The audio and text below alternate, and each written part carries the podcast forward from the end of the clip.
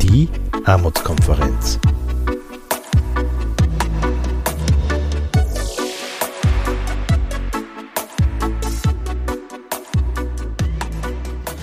Herzlich willkommen bei einem Podcast der Armutskonferenz.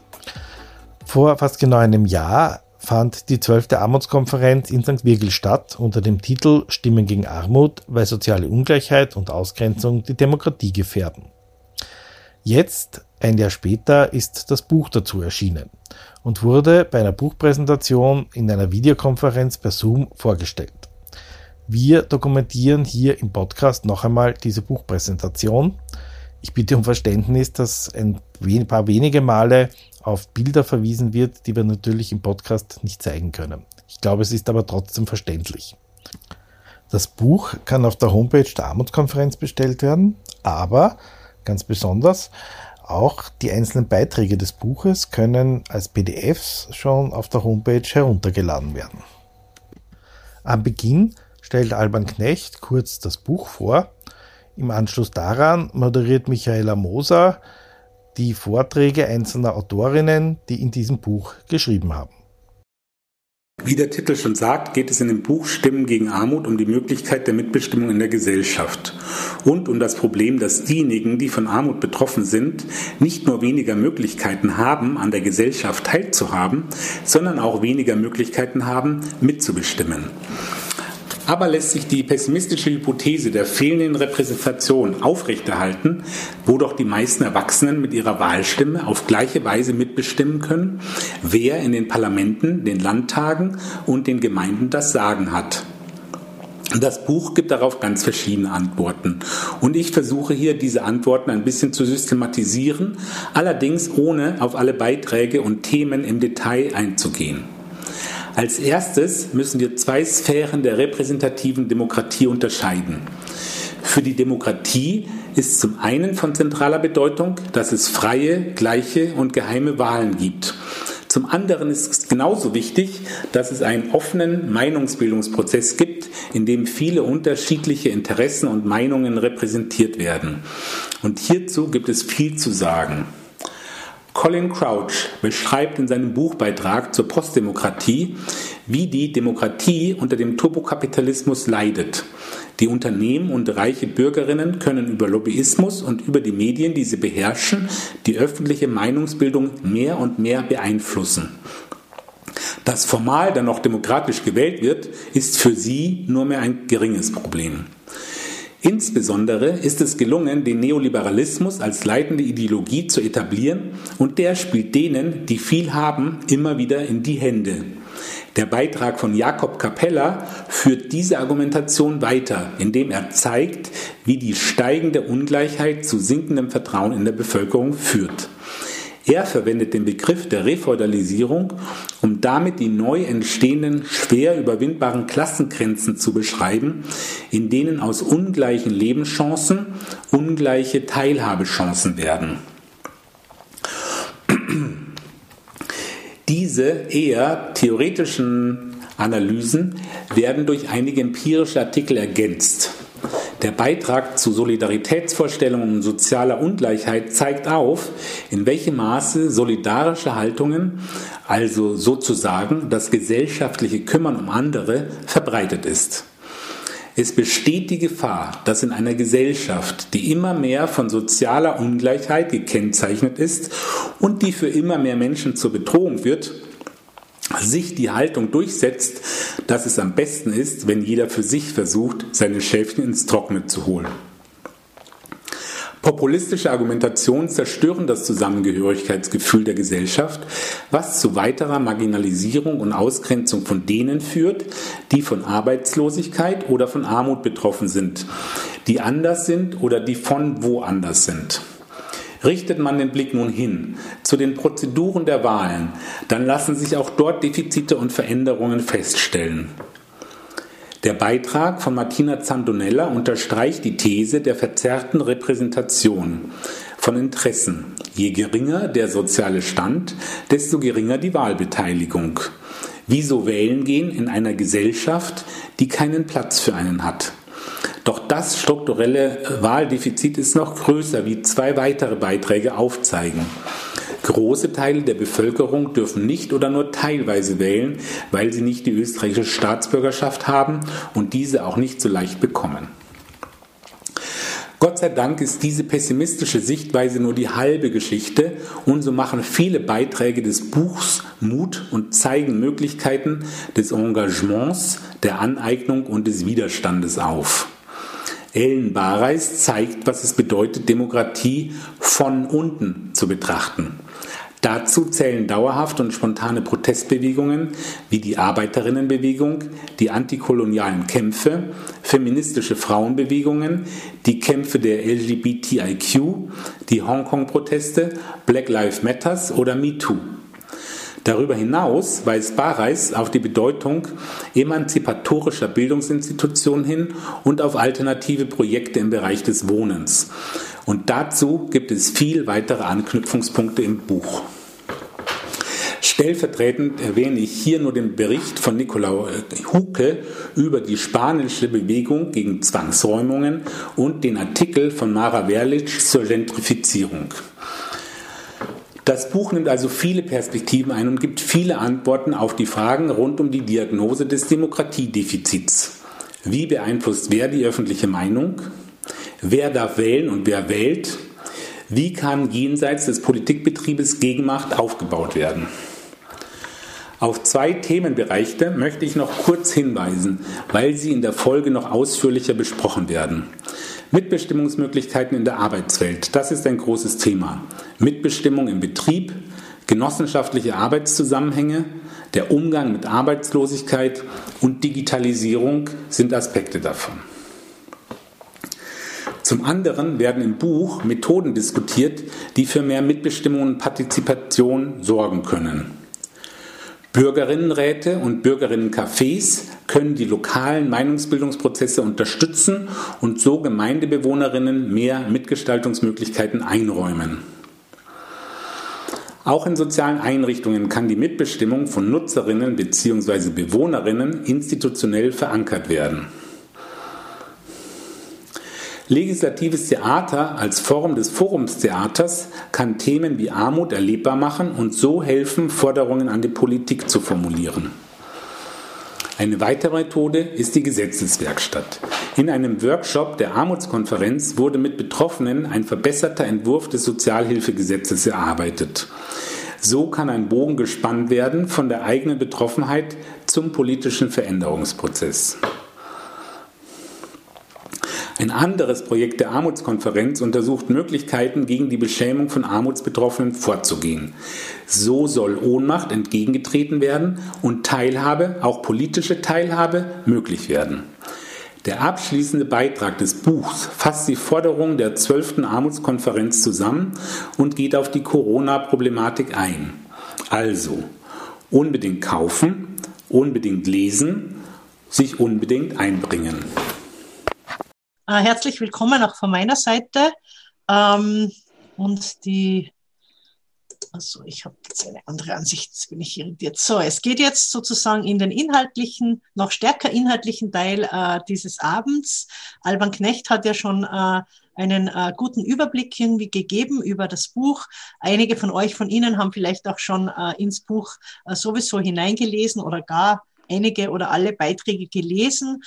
Ähm, äh, es sind ja knapp 30 Beiträge. Ich glaube, wir haben heute aber über die Hälfte der Autoren, Autorinnen sogar hier dabei. Äh, wenn ich richtig gezählt habe, das freut uns natürlich sehr.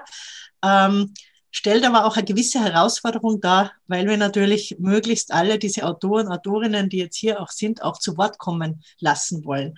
Deshalb haben wir uns eine recht ähm, sportliche, ein recht sportliches Format sozusagen äh, überlegt, ein recht dichtes Format äh, und werden jetzt äh, in der Folge in vier inhaltlichen Blöcken nochmal auf einige der Themen des Buchs eingehen. Äh, es wird jetzt nicht vielleicht so, wie es sonst bei Buchpräsentationen ist, klassisch noch mehr Lesung aus dem Buch geben, aber es werden Autoren, Autorinnen äh, sich einbringen zu den Themen, zu denen sie auch im Buch geschrieben haben. Äh, und insofern sind es hoffentlich äh, gute dieser, gute Anregungen, sich dann auch äh, in deren Beiträge nochmal weiter äh, zu vertiefen. vor den jeweiligen, äh, vor diesen jeweiligen Bundles, nenne ich es jetzt mal, äh, gibt es immer eine kleine Umfrage, so zur Einstimmung äh, und um dieses Tool auch mal äh, zu verwenden. Und zwar, das ist jetzt die falsche Umfrage. Wir jetzt sollten sehen alle jetzt diese Umfrage. Nein, ich habe sie muss erst starten. Genau. Wir haben ja schon, wir kommen jetzt zum ersten Panel. Das heißt lauter Stimmen für alle, Stimmen äh, für Solidarität. Ähm, wo es äh, nochmal um verschiedene Fragen zu Grenzen der Demokratie äh, auch geben, gehen wird. Und äh, wir haben da eine kleine Umfrage äh, ähm, vorbereitet, wo wir alle bitten, äh, teilzunehmen. Es ist anonym. Wir werden sehen, ob ein sehr überraschendes oder doch erwartbares äh, Ergebnis äh, ähm, rauskommt. Und genau. Und sehen da schon und sehen da, was da passiert. Genau. Es geht relativ zackig. Aha, da sieht man schon 77. Hm, haben schon viele die Fragen beantwortet. Eins, zwei, drei. Ich glaube, ich weiß gar nicht, ob ich selber da mitstimmen kann. Geil. Ja. Ja, ich, so wie sich das alles irgendwie darstellt, ähm, sind wir nicht so repräsentativ. Oder vielleicht doch. So, ich werde jetzt mal die Umfrage beenden und Resultate freigeben. So, ja, also 80 Prozent der hier Anwesenden haben gewählt äh, bei der letzten Nationalratwahl. Niemand ist hier dabei, der nicht wählen wollte, aber es sind doch einige dabei, äh, 20 Prozent, die nicht wählen durften. Und ich, das ist äh, dann doch, denke ich, auch äh, schon ein ganz äh, guter ähm, Einstieg in unser, äh, in unser Thema. Und ich darf jetzt die, die Diskutantinnen von diesem Bändel begrüßen, beziehungsweise ich suche sie jetzt auch kurz auf dem Bildschirm, damit ich sie spotlighten kann, wie man äh, da so schön jetzt sagt, also damit man sie gut im dann auch sieht äh, in der Diskussion. Und äh, äh, zunächst mal Margit Appel, Politologin, auch Mitherausgeberin des äh, Buchs. Äh, Im Buch äh, ist das Gespräch abgedruckt, das sie auf der Armutskonferenz mit Stefan, Stefan Lessenich geführt hat. Ja, willkommen nochmal, Margit. Als nächste darf ich äh, dann auch noch hier sozusagen ins Spotlight holen äh, Martina Zandonella, Martina Sandonella vom SORA-Institut hat einen Beitrag im Buch über äh, ökonomische Ungleichheit zerstört die Demokratie, wenn Armutsbetroffene nicht zu Wahlen gehen und ihre Anliegen kein Gehör finden. Und last but not least suche ich jetzt hier in, habe schon gefunden auch, die Magdalena Stern, ähm, die in diese ähm, die bei STS Mitmensch arbeitet und einen Beitrag verfasst hat über Wahlrecht für alle, die hier leben, die Bass-Egalwahl und die wachsende Demokratiekluft äh, in Österreich. Ja, ich äh, äh, möchte, ich freue mich, dass ihr äh, dabei seid bei diesem äh, ersten Panel jetzt und äh, würde euch gern einfach eingangs kurz die Frage stellen, was ist eurer Meinung nach notwendig? Was ist so äh, ganz essentiell, äh, dass alle mitbestimmen können? Was sind da so aus eurer Sicht ganz zentrale ähm, Elemente? Bitte euch um kurze, so erste Antworten und darf auch alle einladen, sich dann gleich auch per Chat in dieses Gespräch einzubringen. Und eine von euch kann, glaube ich, einfach beginnen. Ist zu dritt in diesem Kreis kann man sich das, glaube ich, ganz gut die Bälle zuschupfen.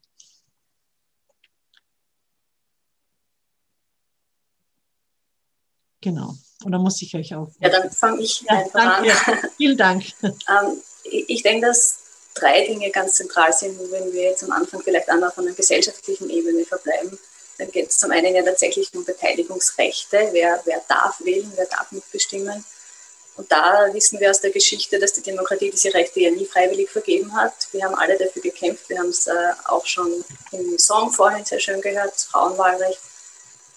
Und äh, aktuell haben wir natürlich das Problem, dass die Leute mit den ausländischen Staatsbürgerschaften nicht wählen dürfen. Bei der letzten Wien-Wahl war es ein Drittel der Menschen, die in Wien wohnen, die nicht wählen durften.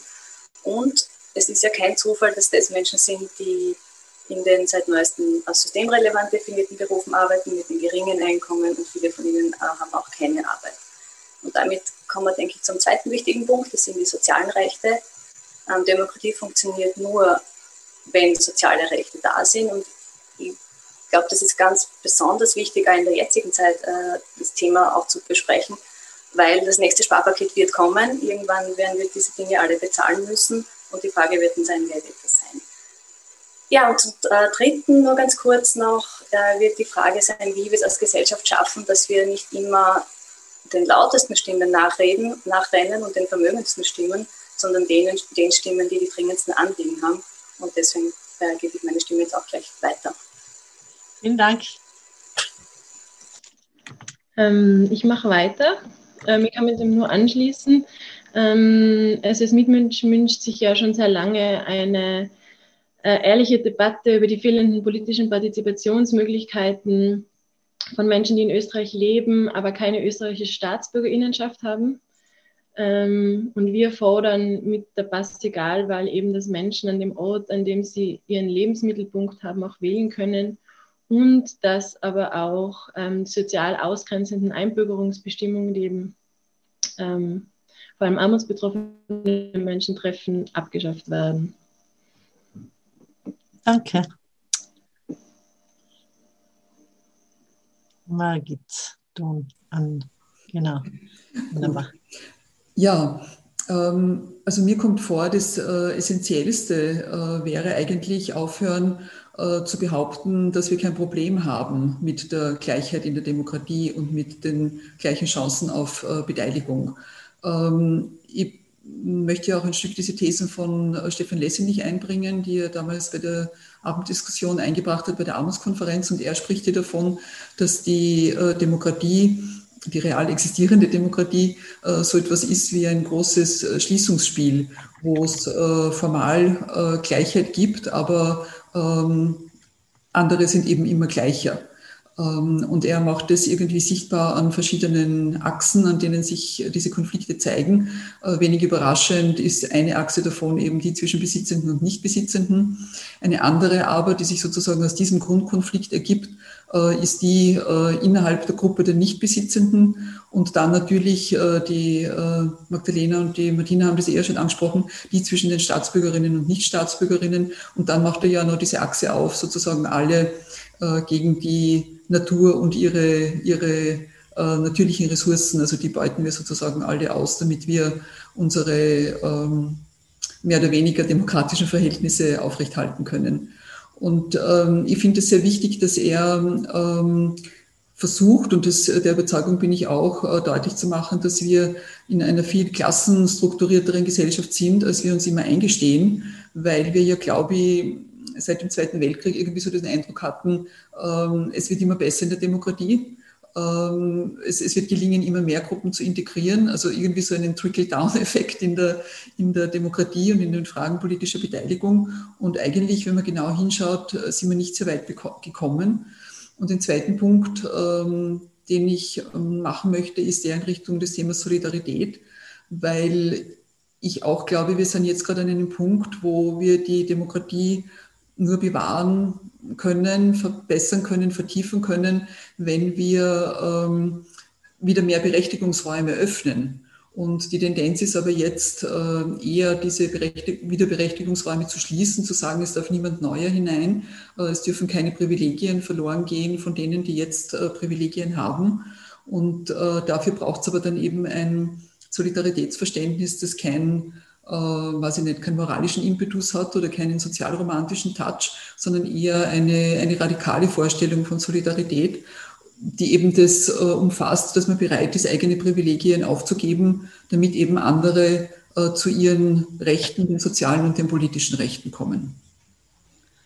Ähm, ja, was würde diese Solidarität, die jetzt äh, von dir angesprochen äh, äh, wurde, Margit, was würde das bedeuten? Jetzt, äh, vielleicht kann ich da auch eine Frage gleich aus dem Chat mit hereinnehmen, äh, äh, wo gefragt wurde, was, wie würde so ein Wahlrecht aussehen, das sich jetzt nicht auf Staatsbürgerinnen bezieht? Wie würde so ein anderes Wahlrecht aussehen? Was, vielleicht kannst du, Magdalena, da noch mal ein bisschen mehr dazu uns sagen.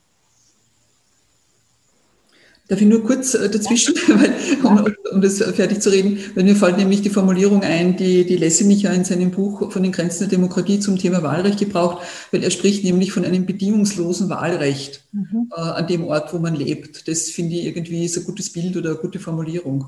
Ja, danke. Genau. Ja, ähm, um, um das geht es also um das geht's uns ja auch mit der Passigalwahl. Also eine Forderung ist einfach, dass es, ähm, dass es ein Wahlrecht gibt, dass wir, also, dass Menschen an dem Ort, an dem sie leben, wählen können, also ein sogenanntes Wohnsitzwahlrecht. Und ähm, das ist zwar im Moment relativ unrealistisch, dass es umgesetzt wird, weil dafür braucht es eine Verfassungsänderung.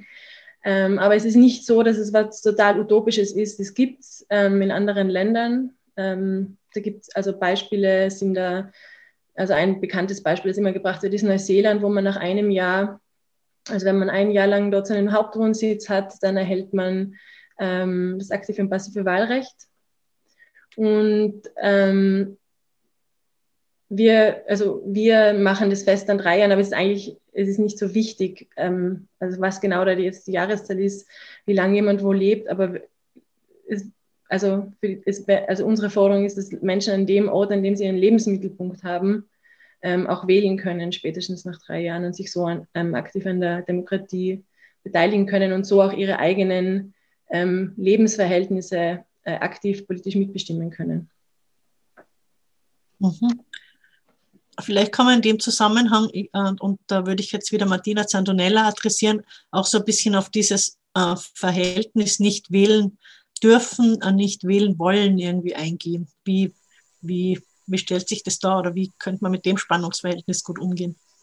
Genau, das ist halt eine weitere Grenze, die die Demokratie in sich auch zieht, dass wir dann einen großen Teil in der Bevölkerung inzwischen schon haben, die zwar grundsätzlich wahlberechtigt wären, aber irgendwann mal die Entscheidung getroffen haben, nicht mehr zur Wahl zu gehen, weil es es einfach nicht bringt für sie, weil sie das Gefühl haben, es hört ihnen sowieso niemand zu, ihre Stimme zählt nicht, ihre politischen Anliegen interessieren nicht. Jetzt kann man sagen, na gut, das ist halt so ein subjektiver Eindruck. So ist es nicht. Ja, wir wissen inzwischen äh, sehr gut, dass die Leute tatsächlich recht haben, äh, wenn sie uns äh, von diesen Dingen erzählen, weil es so ist, dass die politischen Entscheidungen im Grunde den einkommensstarken folgen. Und wir wissen es für Deutschland, weil es da sehr große Studie gegeben hat vor ein paar Jahren, die das aufgezeigt hat, dass die Entscheidungen des Bundestages der letzten 30 Jahre praktisch nur den einkommensstarken Gruppen gefolgt sind und sobald einkommensschwächere Gruppen oder Gruppen mit keinem Einkommen eine, eine andere Meinung hatten, wurde die einfach nicht umgesetzt. Das heißt, es kommt schon woher, die Leute wissen das auch, die Leute spüren das sehr gut. Und somit ist es in gewisser Hinsicht eine total rationale Entscheidung, nicht mehr wählen zu gehen, weil für was? Ja, das ist ja irgendwie, warum sollte ich da hingehen, wenn es sowieso nur lächerlich ist und äh, meine Anliegen sowieso nicht gehört werden? Und da kommen wir halt dann in ein großes Problem, weil was bedeutet Demokratie? Und das ist auch am Anfang sehr schön gesagt worden mit der äh, Kollege Lessenich fasst das auch so schön zusammen und er sagt, wenn wir es ganz runterbrechen, dann geht es im Grunde darum, dass jeder und jede von uns unsere Lebensumstände einfach mitgestalten kann. Und das ist das, was die Demokratie ja auch seit so vielen Jahrzehnten, Jahrhunderten als überzeugendes System verbreitet ist. Ja. Deswegen sind ja so viele Leute grundsätzlich für die Demokratie. Und das hat schon mal besser funktioniert, weil das ist auch spannend. Das ist natürlich ein Ideal, das noch nie so erreicht war, aber wir sehen seit ungefähr drei Jahrzehnten, dass das, also dass das wieder schlechter wird, dass dieser ökonomische Spalt in der Wahlbeteiligung und noch viel Ärger in allen anderen Partizipationsformen, also wenn wir zum Beispiel über Bürgerinitiativen bringen, dann ist das noch viel Ärger dort. Dann sind wir nicht mehr bei, bei irgendwie 80 Prozent und 60 Prozent, dann schaut das noch ganz, schlimmer, ganz viel schlimmer aus, dass dieser ökonomische Spalt einfach zunimmt. Und das ist was, ähm, wie Margit hat es vorhin auch schon erwähnt, wo wir endlich auch hinschauen müssen und endlich auch trommeln müssen, dass das allen klar ist, dass das so ist, dass man das auch nicht mehr überdecken kann. Das, das müsste noch einiges zu diesem bedingungslosen Wahlrecht dazukommen, damit äh, wirkliche Beteiligung. Genau, weil ja gerade auch in, äh, in dieser Gruppe der ausländischen Staatsbürger und Staatsbürgerinnen sehr viele Leute sind, die diesem, ich nenne es mal ökonomisch unteren Drittel jetzt angehören, dieses untere Einkommensdrittel oder Leute mit, mit äh, keinem Einkommen. Das heißt, die haben ja dann auch keinen großen Grund zur Wahl zu gehen, sogar wenn sie dürften, weil die haben ja auch schon mitbekommen, dass ihre politischen Anliegen niemanden besonders interessieren von denen da oben, ja, wie es dann immer so schön heißt. Also da muss man an zwei Fronten sozusagen gleichzeitig kämpfen. Das ist im Grunde eine Front. Mhm.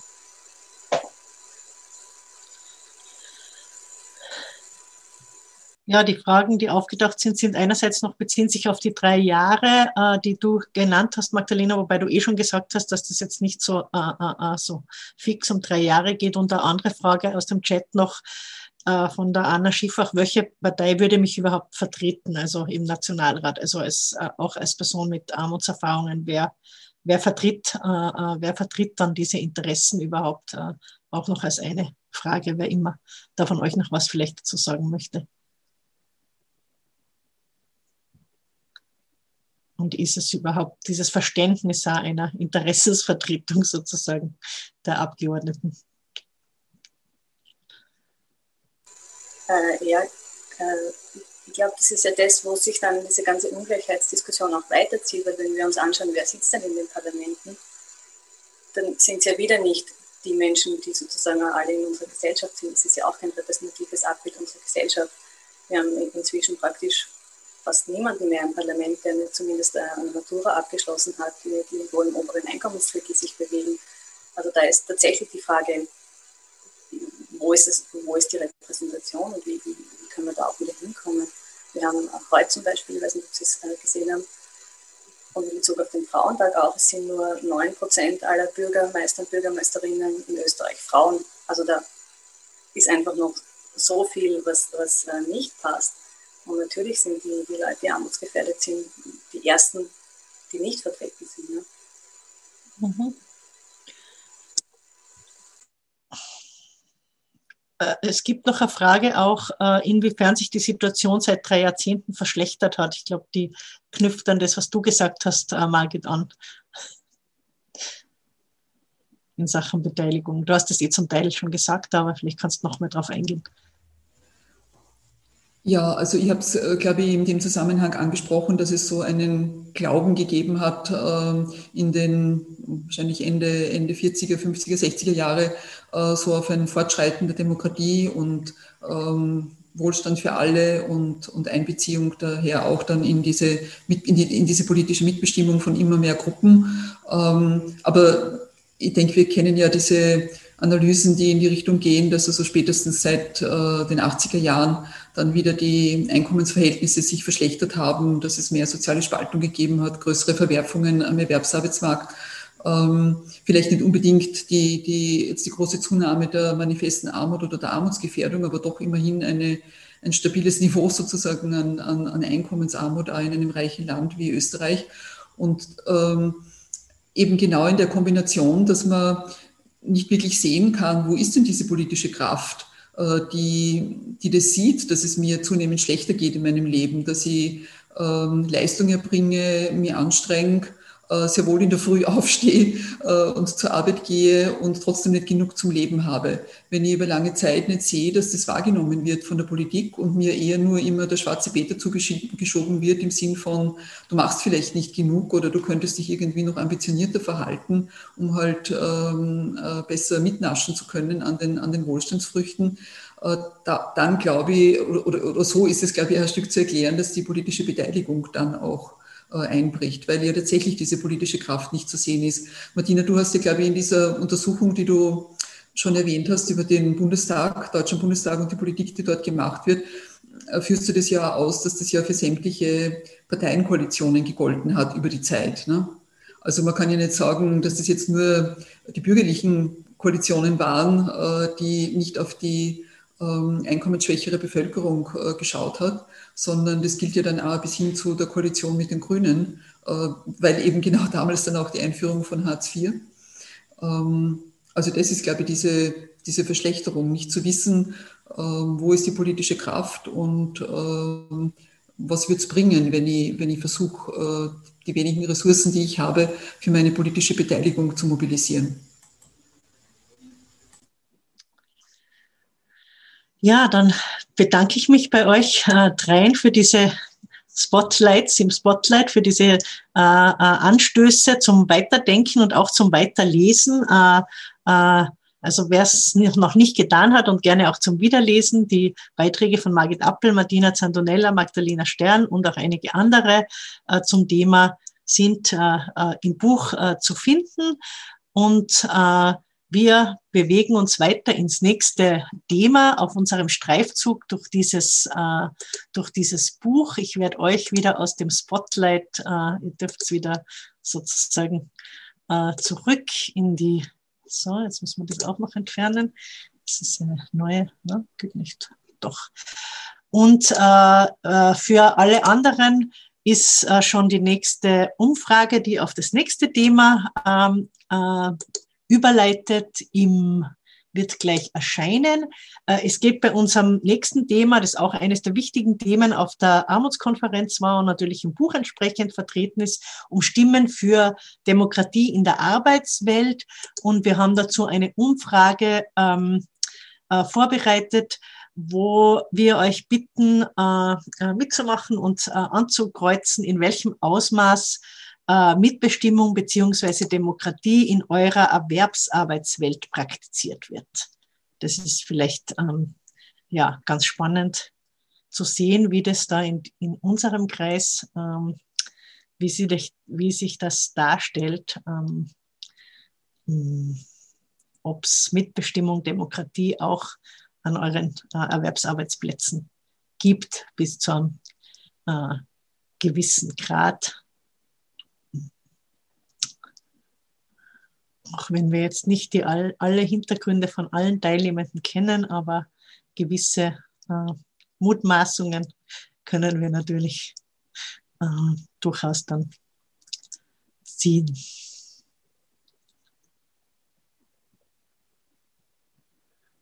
und auch ein bisschen vielleicht ein kleiner Indikator eben, wie schaut es denn aus mit der Mitbestimmung in den Betrieben. Es haben jetzt zwar noch nicht alle sich an der Umfrage beteiligt, aber vielleicht geht es auch technisch nicht. Ich zeige, ich glaube, wir haben aber trotzdem schon ein ganz ähm, äh, ähm, ein Bild sozusagen bekommen. Also ja, für zumindest die Hälfte von euch ist es mäßig, die Mitbestimmung äh, in der Erwerbsarbeitwelt sehr stark bei 17 Prozent wenig, bei den anderen 17 Prozent, 15 Prozent sind in einem, keinem Erwerbsarbeitsverhältnis bei niemanden ist es gar nicht vorhanden, aber man kann sagen, es ist äh, sehr deutlich da doch äh, Luft nach oben auch, was die, ähm, was die, äh, was die Mitbestimmung in der Erwerbsarbeitswelt ähm, betrifft, auch wenn wir natürlich jetzt hier nicht äh, repräsentativ sind. Wahrscheinlich ist es möglicherweise insgesamt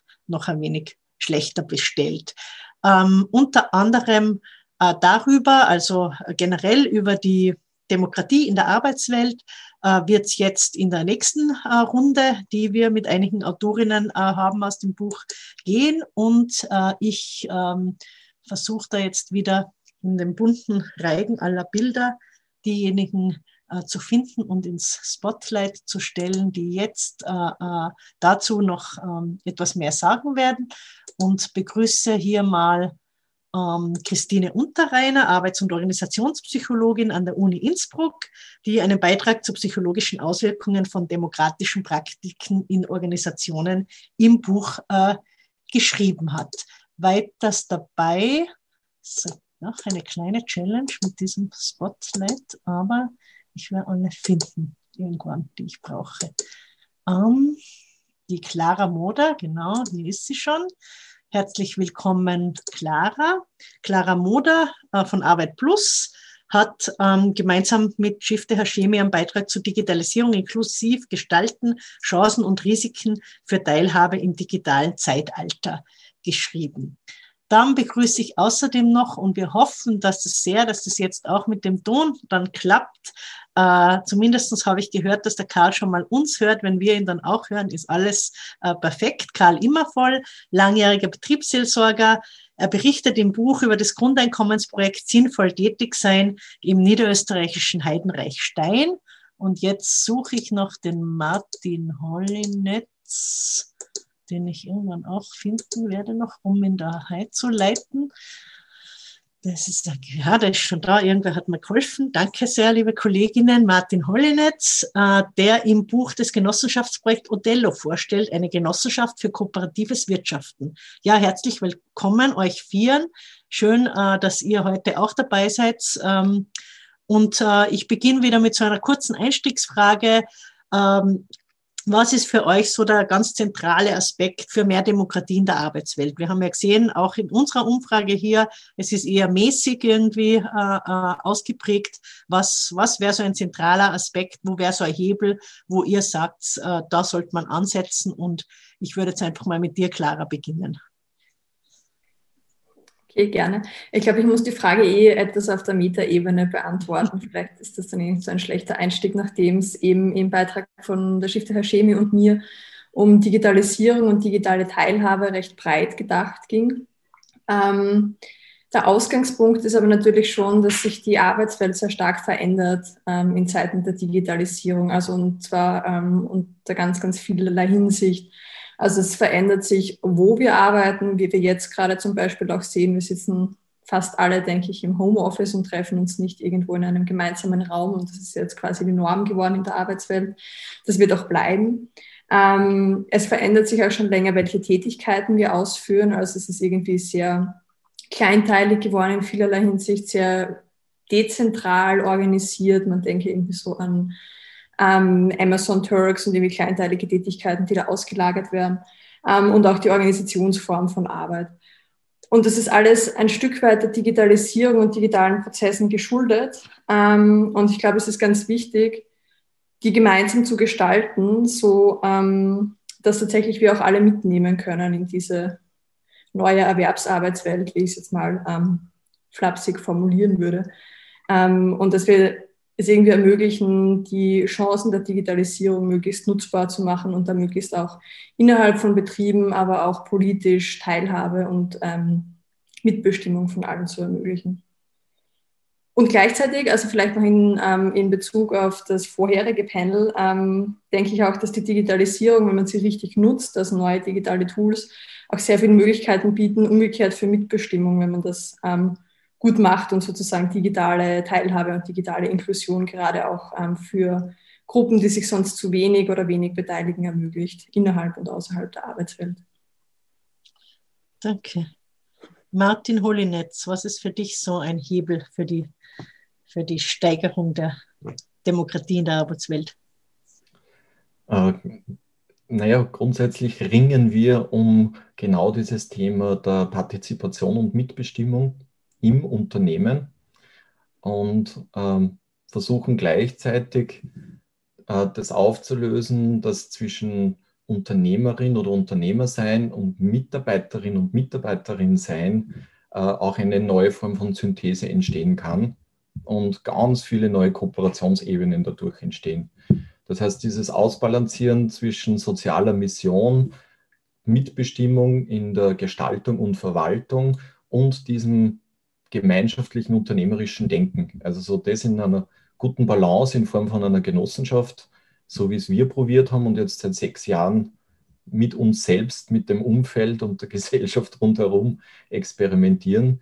Was wir jetzt merken, dass zum Beispiel dieses Modell, äh, das ist nach der Armutskonferenz dann entstanden, dass die Arbeiterkammer Oberösterreich jetzt für Gruppen, die sich in so eine neue Form von Genossenschaft bewegen, als Arbeitnehmerinnen, die aber dann Eigentümer sind, weil sie Mitglieder sind.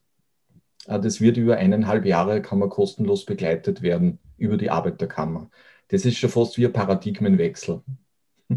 Und solche Dinge äh, denken wir, da braucht es Modelle, da braucht es Beispiele, da braucht es gelebte Praxis, ganz viele. Ähm, wir haben es so gewählt, dass wir versucht haben, solche Dinge äh, soziokratisch zu organisieren. So jetzt, was die, was sozusagen die interne Mitbestimmung und diese Prozesse betrifft. Aber gleichzeitig dadurch, dass wir alle Miteigentümer, aber auch jeder selbst ähm, bestimmt, wie er selbst ein würdevolles Leben gestalten möchte in Form von Einkommen und das in einem doch einen kooperativen Rahmen in einem Unternehmen, wo alle Mitarbeiterinnen sind, ist eine irre Herausforderung, aber ich würde es nie wieder anders machen. Wir machen das jetzt seit sechs Jahren und ähm, merken, das macht kulturell mit uns allen was, die da mit beteiligt sind. Und es macht auch was, dass sogar in, in diesem Modell bei uns mehr Frauen als Männer zum Beispiel in dem gesamten Unternehmen eigentlich in der Gesamtverantwortung und Steuerung mit dabei sind. wir planen jetzt, das noch intensiver zu beforschen, haben jetzt ein dreijähriges Doktoratsprojekt, um das wirklich jetzt auch noch rauszuarbeiten, ob das tatsächlich ein, wirksames Mittel gegen die Prekariarisierung der Arbeitswelt, die gerade stattfindet, sein kann. Und ich kann jetzt an die Clara noch anschließen. Also wir nutzen natürlich ganz viele von diesen digitalen Tools, weil wir in ganz Österreich, also zumindest jetzt von Wien bis Oberösterreich verstreut sind, kein gemeinsames Office haben oder solche Dinge nie hatten. Das heißt, wir haben viel weg vorweggenommen, was uns jetzt alle ereilt hat. Das heißt, es hat uns nicht so getroffen, aber gleichzeitig äh, merken wir jetzt, dass ganz viel von den Prozessen oder von dem Know-how, das da in den letzten sechs Jahren entstanden ist, glaube ich, jetzt erst richtig sickern beginnt. Ja, das ist so das Erste. Ich könnte mir vorstellen, da gibt es für Christine Unterreiner einige Anknüpfungspunkte. Ja, genau. Also es freut mich, das zu hören. Das ist auch immer, also der Martin spricht mir da wirklich aus der Seele. Ähm, mehr Demokratie für mich auch die Grundvoraussetzung für mehr Demokratie sind auch demokratische Strukturen. Und äh, das wäre natürlich ein, ein, ist ein Ansatz, äh, freut mich extrem zu hören, dass die Arbeiterkammer das fördert, dass Arbeitsgenossenschaften wieder äh, gefördert werden. Das heißt, wenn die Mitarbeiter nicht nur Mitarbeitende sind, sondern auch Miteigentümer und Miteigentümerinnen sind, das sind eben Arbeitsgenossenschaften oder auch andere ähm, demokratische, selbstverwaltete Betriebe. Wenn sowas wieder mehr gestärkt werden würde, das wäre wirklich die Basis von, für mich von äh, mehr Demokratie in der Arbeitswelt.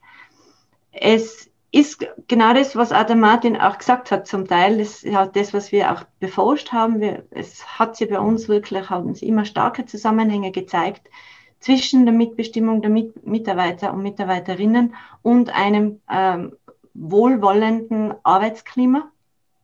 Auch die Bindung an den, an den Betrieb äh, ist gestärkt. Auch noch ähm, die, die, Wirksamkeit am Arbeitsplatz, also die Mitarbeiter erfahren mehr Wirksamkeit durch die Mitbestimmung und die Partizipation.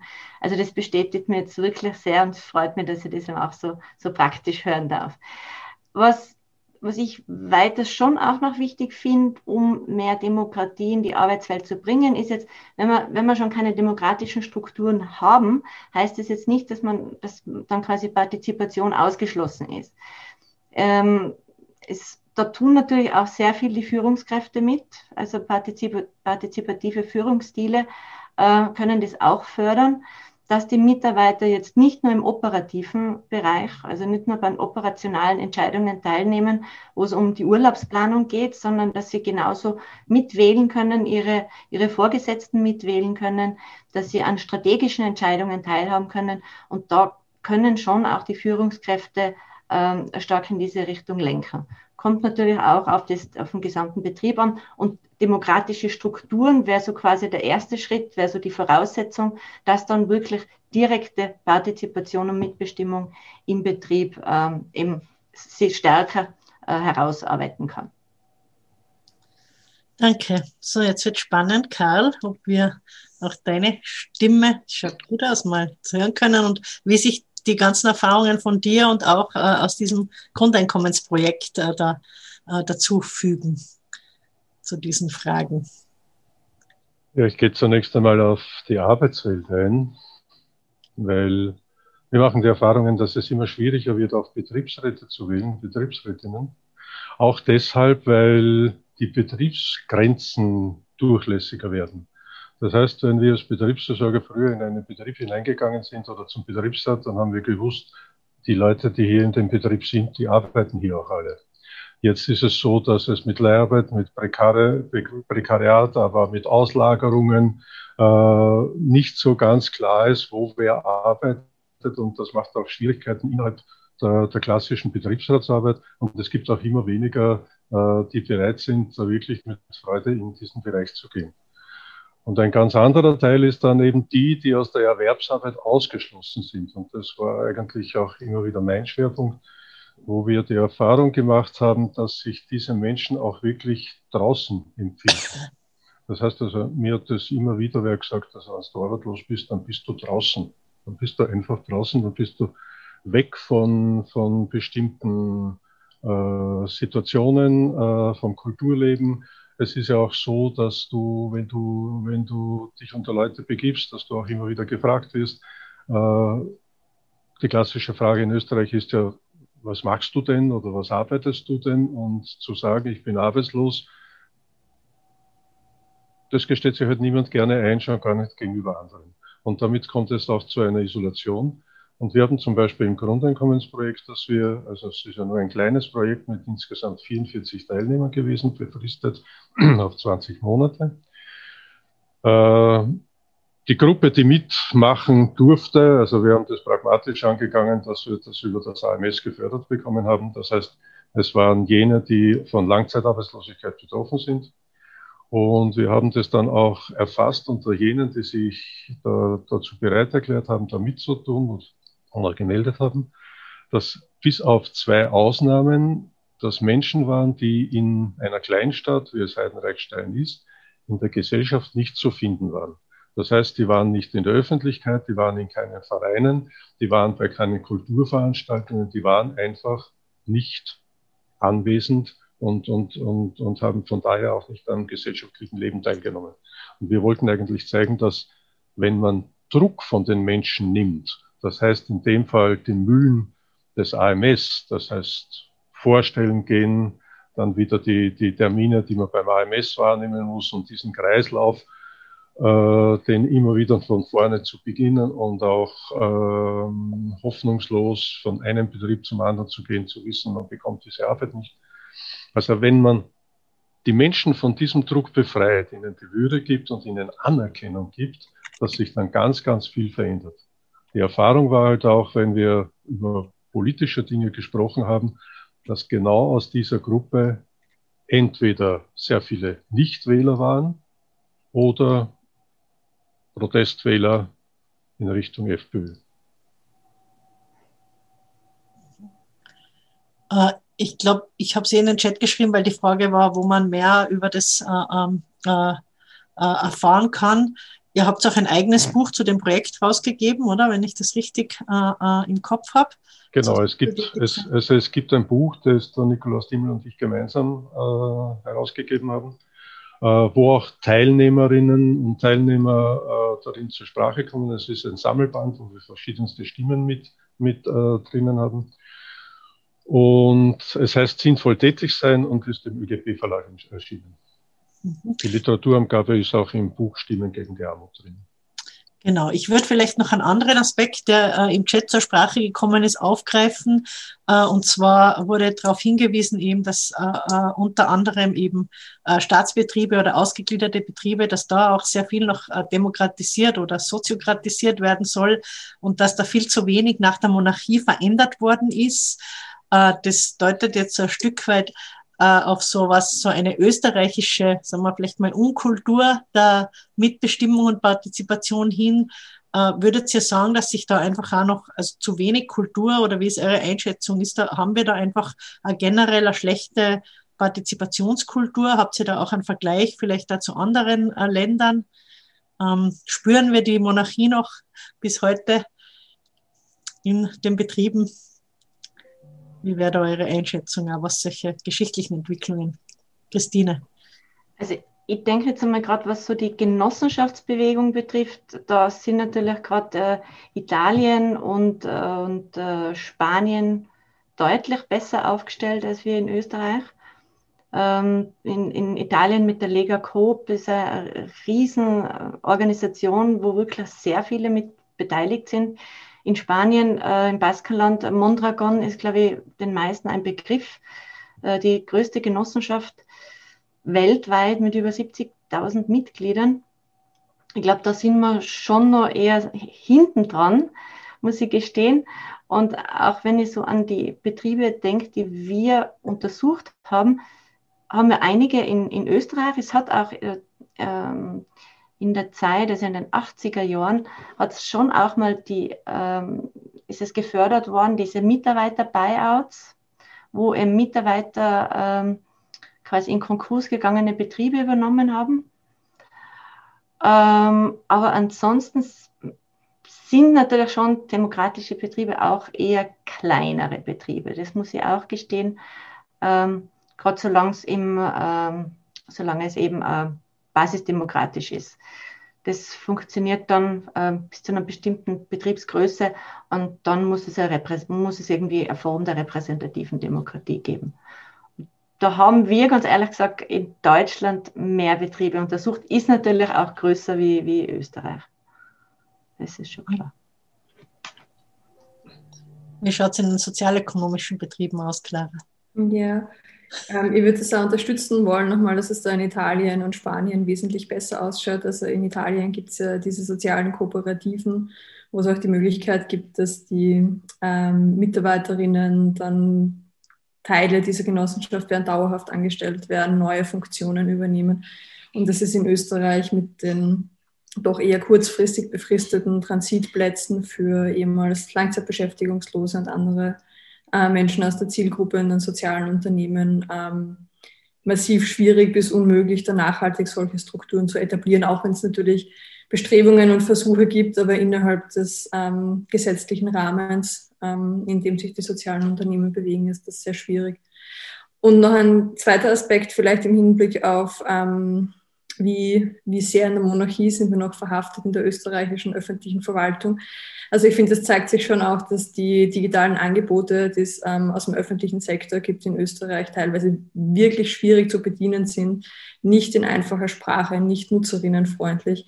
Ich habe da zwar keinen direkten Vergleich zu anderen Ländern, aber ich würde mal sagen, das müsste nicht so sein. Also es bezieht sich jetzt nicht unmittelbar auf Demokratie in der Arbeitswelt, aber Möglichkeiten zur Teilhabe ganz allgemein. Oder einfach auch nur Amtswege und vom Recht Gebrauch machen. Also auch danach Nachholbedarf. Ja, im, langsam kommen wir eh wieder auch für mit dieser Runde zu einem Ende, aber ich schaue noch mal in den Chat, ob es noch, äh, da gibt es jetzt einige Lesetipps, äh, sind da schon äh, ausgetauscht worden, aber keine weitere Frage sehe ich im Moment. Ähm, äh, dass sie, die Anna schreibt noch, dass Sprache nur aus circa 20 Prozent Wörtern äh, besteht und man Entscheidungen oft, sie Entscheidungen oft fühlt. Und deshalb äh, tut es sich schwer zu sagen, dass Digitalisierung Demokratie fördert. Ja. Also über die Digitalisierung und die Demokratie, glaube ich, da könnte man noch mal einen ganzen eigenen äh, Abend wahrscheinlich äh, gestalten. Da gibt es sicher noch äh, vieles zu sagen. Das nehmen wir uns mit äh, für weitere Diskussionen. Ähm, ja, im Moment bedanke ich mich mal bei euch äh, Vieren. Äh, danke für euer Dabeisein heute. Danke auch für eure Beiträge im Buch und ja wieder an alle natürlich die, die Aufforderung, äh, die Beiträge zu lesen, nochmal zu lesen, vielleicht auch aus den diversen Fußnoten und Verweisen dann noch weiter zu lesen und äh, sich mit dem Thema zu beschäftigen und dran zu bleiben. Wir haben, äh, glaube ich, ganz viele Indizien dafür, dass es auch in dem Bereich noch einiges zu tun gibt in Österreich, aber dass auch einiges passiert. Vielen Dank. Und damit ähm, äh, muss ich da wieder diese, lasse ich euch wieder aus dem Spotlight raus. Danke nochmal und äh, es geht schon weiter zum nächsten Thema. Das nächste Thema, das äh, ähm, im Buch äh, behandelt wird und dem äh, wir uns auch äh, jetzt äh, nochmal äh, annähern, das ist die Protestkultur, die Proteststimmen von unten. Wir haben da natürlich wieder eine Umfrage vorbereitet. Ähm, und ähm, die Umfrage jetzt die äh, betrifft äh, den Protest auf der Straße. Also wir würden gern von euch äh, allen äh, wissen, inwieweit ihr es sinnvoll findet, auf die Straße zu gehen, um Protest auszudrücken. Da hat sich vielleicht da in den letzten Wochen, mh, hm, vielleicht hat sich da auch noch mal was äh, verschoben an unserem äh, an unseren Gedanken und Gefühlen zu dieser Frage auf die Straße gehen. Sinnvoll, nicht sinnvoll. Ähm, ist es eine gute, die beste Form, äh, um zu protestieren. Welche anderen gibt's? Dazu werden wir dann gleich noch äh, mit äh, einigen der Buchautorinnen äh, uns weiter unterhalten. Zunächst schauen wir mal, wie sehr ähm, euch der Protest auf der Straße wichtig ist.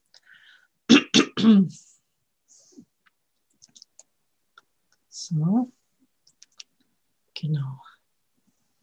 Die meisten haben mitgemacht. Ich glaube, es bewegt sich nichts mehr. Wahrscheinlich ist es für die anderen technisch nicht möglich. Ich gebe mal die Resultate frei und wir sehen, dass also sehr starke Zustimmung für die Sinnhaftigkeit des Protests auf der Straße haben wir 42 Prozent. Knapp die Hälfte stimmen zu, dass es sinnvoll ist, 9 Prozent weniger. Niemand unter den äh, äh, Teilnehmenden hier äh, findet, dass man, dass es gar keinen Sinn macht. Ja, damit ähm, blende ich das wieder aus und äh, es weiter zum äh, nächsten Thema eben, Proteststimmen von unten. Da äh, begrüße ich äh, jetzt mal äh, und da springt mir auch gleich quasi ins Bild und so Spotlight an für Nikolai Hucke, Sozialwissenschaftler von der Uni Kiel. Ähm, und hat einen Beitrag über kollektives Füreinander Sorge tragen, äh, über die spanische Bewegung gegen Zwangsräumungen äh, geschrieben und auch auf der Armutskonferenz darüber geredet. Ähm, als nächstes begrüße ich dann und suche sie auch im Bild, die Anna Schiff. Ah, sie ist schon aufgeblitzt bei mir. Anna Schiff. Ähm, Alleinerziehende aktiv in der betroffenen Plattform der Armutskonferenz sichtbar werden. Sie hat auch im Buch einen Beitrag äh, äh, mit dem Titel Ein persönlicher Zugang zu Protest als Antwort auf den Turbokapitalismus und äh, nicht zuletzt auch noch Stefanie Stadlober, die heute schon als äh, Troubleshooterin für Technikprobleme hier aufgetaucht ist und jetzt Irgendwer muss sie mal ins Bild da schieben, weil ich finde sie gerade nicht, die Stefanie. Danke. Äh, sie ist eine der Mitherausgeberinnen äh, vom Buch, ist aktiv in der Sektion äh, Soziale Ungleichheit der Österreichischen Gesellschaft für Soziologie und hat dieses Panel auch mitorganisiert zu den Proteststimmen von unten ja, was wir haben gesehen, die Sinnhaftigkeit vom Protest auf der Straße, ja, die wird äh, zum Teil äh, stark gesehen, zum Teil weniger.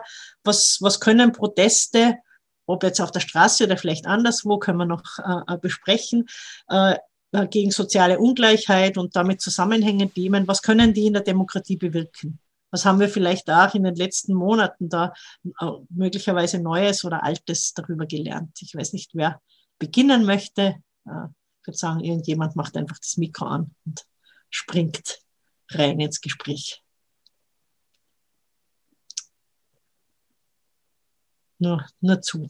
Sonst muss ich wieder aufrufen. komme ich mir vor wie in der Lehrveranstaltung. Das fange ich einfach mal an. Ähm, ja, danke, Nikolai. Also ich würde vielleicht erst nochmal, also ich glaube, ich würde vielleicht nochmal ein bisschen das erweitern, was jetzt bisher an, als Problem der Demokratie so besprochen wurde. Das finde ich also da ein paar Sachen aufgreifen. Gerne. Ähm, was ich mir angeschaut habe, sind soziale Bewegungen in Spanien vor zehn Jahren jetzt ungefähr. Da war ja dieser große Protestzyklus. Ähm, und da gab es ein paar Punkte, die ganz spannend waren, was jetzt so Demokratie und Teilhabe angeht. Der eine Punkt war, es gab einen Staat, der eigentlich nicht auf die Bevölkerung reagiert hat. Also egal, wen man gewählt hat, die haben alle Austeritätspolitik gemacht, alle Sparpolitik gemacht. Ähm, und das war eigentlich relativ irrelevant, welche Partei man da gewählt hat. Also nicht ganz irrelevant, aber fast irre irrelevant. Ähm, also sozusagen eine, eine und das ähm, genau, das, das ist als erstes Problem. Das andere Problem, was man hatte, ist, dass ähm, die Leute im Grunde genommen ihren, den Problemen, die im Alltag aufgetreten sind, Hypotheken, Schulden, Arbeitslosigkeit, immer relativ vereinzelt gegenübergetreten sind. Also das wurde immer, wurde immer erlebt als ein persönliches Scheitern, als eine persönliche Schuld, ähm, als zum Beispiel Hypothekenbetroffenen, die haben halt ihren Nachbarn nicht erzählt, dass sie bald zwangsgeräumt werden, dann wurden sie ja zwangsgeräumt und solche, solche Probleme sind da aufgetreten. Und bei vielen Leuten hatte man sowas, das Oliver Nachtwey hat das mal achselzuckende Resignation genannt, das finde ich eigentlich einen ganz guten Begriff. Ähm, also im Grunde genommen das Gefühl, dass die gesellschaftlichen Macht- und Herrschaftsverhältnisse so sind, dass man da eigentlich wenig dran verändern kann und dass man denen auch auf eine Art und Weise so vereinzelt gegenübersteht, dass man das Gefühl hat, was soll ich schon machen? Also was, was bringt es mir, mich politisch einzubringen? Ähm, die Politik hat doch eh keinen Effekt auf meinen Alltag. Genau, da würde ich sagen, was da in Spanien wirklich Spannendes passiert ist, ist da ist also neue, also wirklich neue Organisationsformen entstanden sind, jetzt von sozialen Bewegungen, die ganz stark darauf basiert haben, dass Leute erstmal über ihre persönlichen Erfahrungen geredet haben. Also die haben erstmal erzählt, was passiert eigentlich mit mir, was passiert in meinem Alltag, ähm, und haben das geteilt mit anderen. Und äh, zum Beispiel bei den Hypothekenbetroffenen eben mit anderen Hypothekenbetroffenen, also von Leuten, die von Zwangsräumungen bedroht waren. Und die haben sich dann wechselseitig erzählt, ja, das passiert mir und das passiert mir auch. Und das Spannende, was da passiert ist, ist, dass plötzlich das zu so kollektiven Problemen wurde. Es wurde plötzlich erfahrbar, dass das eben nicht was ist, was ich, das, was daran liegt, dass ich versagt habe oder dass ich ähm, mich nicht richtig verhalten habe, sondern dass es ein strukturelles gesellschaftliches Problem ist. Und das hat es dann auch ermöglicht, diese ganzen Erfahrungen, die man im Alltag immer wieder macht, die aber vorher eben als Einzelne und Isolierte erlebt wurden, ähm, in auch politische Forderungen zu transformieren und dann ausgehend davon eben auch eine politische Organisierung voranzutreiben, ähm, die ist dann auch in Spanien, das war, glaube ich, ein bisschen eine glückliche Fügung, das ist oft schwierig, die es dann ermöglicht hat, tatsächlich auch im Alltag praktisch Probleme zu lösen. Also über die kollektive Organisierung war es eben möglich, zum Beispiel Zwangsräumung zu verhindern, indem man sich vor das Haus gesetzt hat, um die Zwangsräumung zu verhindern. Das ist in vielen Lebensbereichen nicht unbedingt so leicht. In Spanien hat es das Glück, dass es eben, dass es gut funktioniert hat.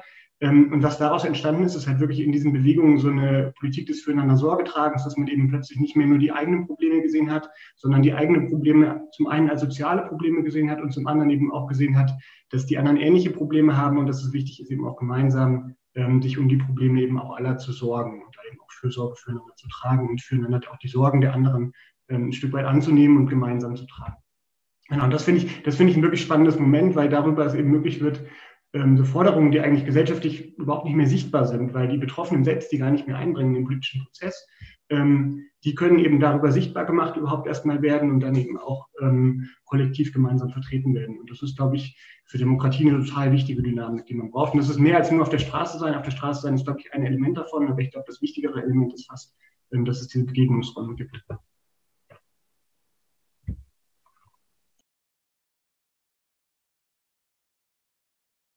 Das ist auch nicht gut. So, die Anna habe ich jetzt nicht mehr im Bild, aber bist du da, Anna? Oder nein? Ja, ich bin da. Ähm, ja, ich weiß nicht, hört ihr mich? Weil ja, ein bisschen verschwommen, aber wir hören dich. Okay, weil bei mir hängen drei am Internet und ich weiß jetzt nicht, wie gut mein Internet funktioniert. Genau. Also ich denke mal, ähm, die Straße ist extrem wichtig, extrem wichtig und in Zusammenarbeit natürlich mit, ähm, mit den Expertinnen, mit Kampagnen, um, um wirklich Veränderungen ähm, zu erreichen. Ich, denke mal, ich gehe jetzt ein bisschen mehr auf die Pandemie ein, weil die Pandemie äh, lebt Armutsbetroffene ähm, das kommt jetzt nicht im Buch vor, aber es ist einfach so, dass äh, Veränderungen für Armutsbetroffene ähm, viel, ähm, also nicht auf die Straße zu gehen und sich nicht persönlich zu treffen, nehmen. Und, und ich glaube, äh, die Antwort für Armutsbetroffene muss jetzt sein, trotz Pandemie auf Straße zu gehen, weil die Isolation einfach tödlich ist. Mhm. Und, und, äh, und äh, den Reichen in die Hände spielt. Und ich denke mal, so viele Demos es jetzt in Wien gibt es noch nie gegeben, soweit ich weiß. Es ist wirklich jeden Tag was los. Das heißt, ähm, es bewegt sich was. Mhm. Genau. Und ich habe irgendwie keinen Faden, was ich heute sagen soll. genau. Und mein, Mal weiter an die Stefanie und dann ergibt sich äh, noch einiges. Und, genau. und ich denke mal immer, die Paarbewegung aus Spanien ist ein gutes Wort. Niemand ist mehr alleine in dieser Situation der Verarmung. Niemand. Und da ist ja gerade jetzt der hören und eine Bürgerbewegung geht von der Straße aus. Ja. Ich glaube, das ist wirklich das, was von der Bewegung. Gut lernen, du bist nicht alleine, wir gehören zusammen. Jetzt bist du ein bisschen eingefroren, glaube ich. Danke, Anna. Ja. Dann mache ich weiter als Mitherausgeberin ist es mir natürlich ein Anliegen, auch noch weitere Beiträge auch vorzustellen, vielleicht auch von Personen, die heute nicht da sind. Und was ganz gut anknüpft auch an dem, an, an einem Satz aus dem ersten Panel, nämlich Lebensumstände mitgestalten. Da geht es auch im Buch ganz viel darum, wie auch eben Nikolai das schon sehr gut dargestellt hat, auch in den Protesten in Spanien. Wie schafft man das, dass man überhaupt so Partizipationsräume schafft. Und ein, ich glaube, was ein, ein, so das auch sehr zusammenspielt, ist auch diese Frage der Partizipation, aber gleichzeitig auch die Frage, wen zählt man eigentlich zur Solidaritätsgemeinschaft? Also für wen setzt man sich eigentlich ein? Auch, und da gibt es im Buch von der Karina Altreiter, Ulrike Babuschek und Jörg Flecker auf den Beitrag Solidaritätsvorstellungen, soziale Ungleichheit und Sozialstaat. Und das finde ich total spannend. Dort haben sie so Typen gebildet, so zu unterschiedlichen Solidaritätsvorstellungen. Und zu wem fühle ich mich zugehörig und wo ziehe ich jetzt eine Grenze? Sind es an die ähm, Staatsangehörigkeiten angepasst? Also sind es jetzt, okay, ich fühle mich jetzt zu den Österreichern zugehörig oder im Chat war auch noch, es sind viele Tiroler, Tirolerinnen da. Ich selbst komme aus der Steiermark, aber ich kann auch mit den Wiener und Wienerinnen viel anfangen. Also die Frage, wo zieht man da die Grenze? Und den zweiten Beitrag, auf den ich gerne kurz verweisen möchte, ist von Hanna Maria Eberle. Sie hat sich also Ihr Titel vom Beitrag heißt Partizipation statt Teilhabe in Einrichtungen der neuen Mitgliedsökonomie. Und ich möchte jetzt nicht zu so sehr auf diesen Begriff eingehen, weil es ist nicht mein Fachbereich. Aber der Begriff kommt ursprünglich von Fabian Kessel und er umfasst so die Tafeln an ehrenamtlichen Wohnungshilfen, Notschlafstellen. Und Hanna hat so drei Typen gebildet. Sie sagt, es gibt diese Hilfe aus Mitleid, die man halt macht, okay, man ist jetzt in einer besseren, privilegierteren Position und hilft. Oder auch die Hilfe aus Marktlogik. Das ist mehr so dieses Prinzip nach, okay, wir sind nachhaltig, das ist vielleicht zurzeit auch total in mit den Kleiderkreisen. Und dann hat sie eben auch noch den dritten Punkt, den Hilfe aus Solidarität. Und sie sagt eben, das ist nur da, kann es eine Basis entstehen, wo auch ähm, emanzipatorischer und politischer An Anspruch auch entstehen kann. Und nur da kann es auch wirklich eben so schön, wie wir im ersten Beitrag schon gehört haben, dass es diese, das zulässt, dass Lebensumstände auch von zum Beispiel Armutsbetroffenen selbst mitgestaltet werden können. Ich freue mich, dass der Nikolai nickt, weil es heißt, ich habe nicht ganz so viel Unsinn gesprochen. Das passt gut. Okay. Ja. Wir sind äh, äh, im Chat äh, daran erinnert worden, dass die Straße eben im Gegensatz zum Rathaus und Nationalrat äh, keinen ausschließt oder kaum wen ausschließt, würde ich vielleicht sagen, oder wichtige Plattform auch ist, äh, auch äh, für und von Randgruppen. Und äh, äh, auch daran, dass sich äh, äh nächste Woche die Märzrevolution 1848 jährt, die insbesondere auch ein Protest von Armutsbetroffenen äh, war und grundlegend für die österreichische Demokratie. Also es gibt, die Monarchie ist nicht der einzige äh, äh, Blick in die Geschichte und, und äh, nicht der äh, für uns in dem Fall wahrscheinlich relevanteste, den wir da ähm, ähm, ähm, führen sollen, sondern eben äh, es gibt äh, da äh, auch einiges an Tradition, an die wir anknüpfen, äh, denke ich, äh, können und äh, sollen. Und es gibt eine ganz konkrete Frage auch noch an dich, Nikolai ob es auch Ansätze äh, zur Änderung der Gesetze äh, gab, die Vorgangsweise der Banken zu ändern. Also ob gewissermaßen die Verhinderung der Zwangsräumung so ein später Moment des Eingreifens ist. Genau, die gab es auf jeden Fall. Also vielleicht das ist auch, glaube ich, am Beispiel Spanien ganz spannend zu sehen, dass natürlich irgendwie Mobilisierung von unten nicht, nicht so richtig alles sein kann. Also man kann, das ist halt sehr ressourcenaufwendig, wenn man jede Zwangsräumung einzeln verhindert, wenn man gegen jeden gegen jede Verschuldung von jeder einzelnen Person kollektiv mit der Bank kämpft. Und deswegen gab es in Spanien gab es ein Volksbegehren, ähm, das haben über eine Million, glaube ich, Menschen unterzeichnet. Ähm, da ging es um Schuldenerlasse und um soziale Mieten. Ähm, das wurde aber von der Regierung abgelehnt. Also das ist letztendlich dann nicht aufgenommen worden, was irgendwie auch zeigt, wie, also wie verhärtet tatsächlich die Situation war. Ähm, was dann in Spanien später passiert ist, ist, dass aus den Bewegungen heraus dann so neue Wahlplattformen entstanden sind, die so einen basisdemokratischen Anspruch hatten. Und über die sind dann tatsächlich auch viele der Forderungen aus den Bewegungen in, in, in erst überhaupt in die Demokratie wieder reingekommen. Also die sind, waren vorher draußen und die sind dann darüber wieder reingekommen. Gleichzeitig zeigt aber jetzt die Erfahrung, die die gemacht haben, diese neuen Wahlplattformen in den letzten Jahren, dass es halt auch nicht so leicht ist. Also dass man auch als progressive Regierung halt immer, immer noch die viele Probleme hat, die andere Regierungen auch haben, nämlich oder noch mal mehr Probleme vielleicht als andere Regierungen, weil man eben auch sich durchsetzen muss gegen die Macht- und Herrschaftsverhältnisse, in denen sich Politik bewegt. Zum Beispiel disziplinierende Mechanismen des Kapitalismus, ähm, Ratingagenturen, die dann bewerten, ähm, ob man sich neu verschulden kann oder nicht und so weiter.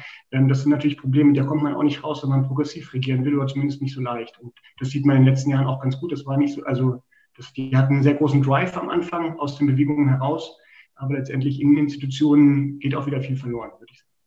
Vielleicht so. Ja, im Chat kommt der Vorschlag oder die Frage oder Vorschlag, äh, ob es nicht vielleicht wieder Zeit wäre für eine Art von Revolution, weil der Protest äh, äh auf der Straße nicht ausreichend ist. Müsste da noch, sollte da noch mehr gehen oder äh, was könnte da kommen? Eine Frage an uns alle wahrscheinlich.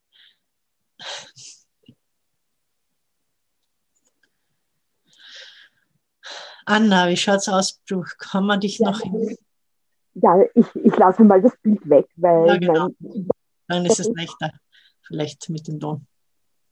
Ist das gut mit Ton oder nicht? Wir hören dich. Also ein bisschen ja, verschwommen, aber wir hören dich. Okay. Ähm, ich denke mal, uns fehlen ein, ein wenig die Visionen. Ja? Ich glaube, weil Revolution klingt gut, aber genau in welche Richtung. Und ich glaube, ähm, das, das Wichtige wäre jetzt zu sagen, ist, ist, sich zu solidarisieren und sagen, weg von Individualismus und zu sagen, es ist die Gemeinschaft das Wichtige. Es, es ist eher eine Revolution eher so wie einen ersten Beitrag, äh, einerseits auf Privilegien verzichten, aber das andere ist auch dieses Selbstverständnis zu bekommen, ähm, äh, dass, dass, wir, dass wir leben und, und das Leben abgesichert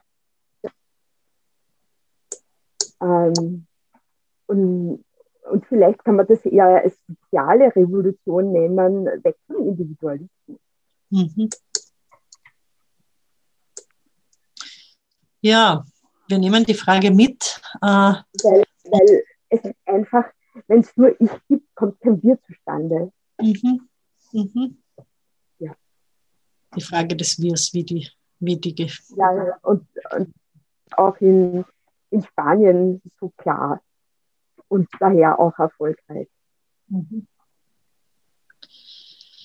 ja, wird uns weiter beschäftigen, glaube ich, auch diese Frage. Ich danke euch sehr äh, für eure Beiträge hier und auch für die Beiträge im Buch, äh, auch äh, die weiteren Beiträge, die äh, Stefanie äh, äh, erwähnt hat, sind sehr lesenswert. Also hier wieder die nach jeder Runde ähm, zur folgende Werbeeinschaltung, sich ins in Buch einzutauchen, weiterzulesen, genau auch über das Buch hinaus natürlich und äh, danke nochmal an euch drei, Anna, Stefanie, Nikolai, äh, für euer äh, Dabeisein.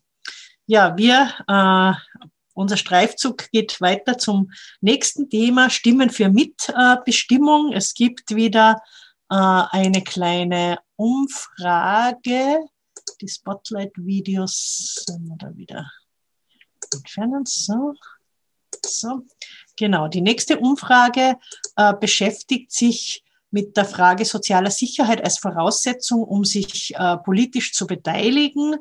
Ähm, ja, und es geht jetzt darum, wie sehr ihr dieser ähm, Aussage zustimmt. Ist soziale Sicherheit eine wichtige Voraussetzung, um sich politisch zu beteiligen? Ich ähm, habe schon eine gewisse Ahnung, wie diese Umfrage ausgehen könnte.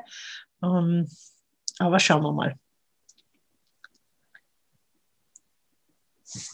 Und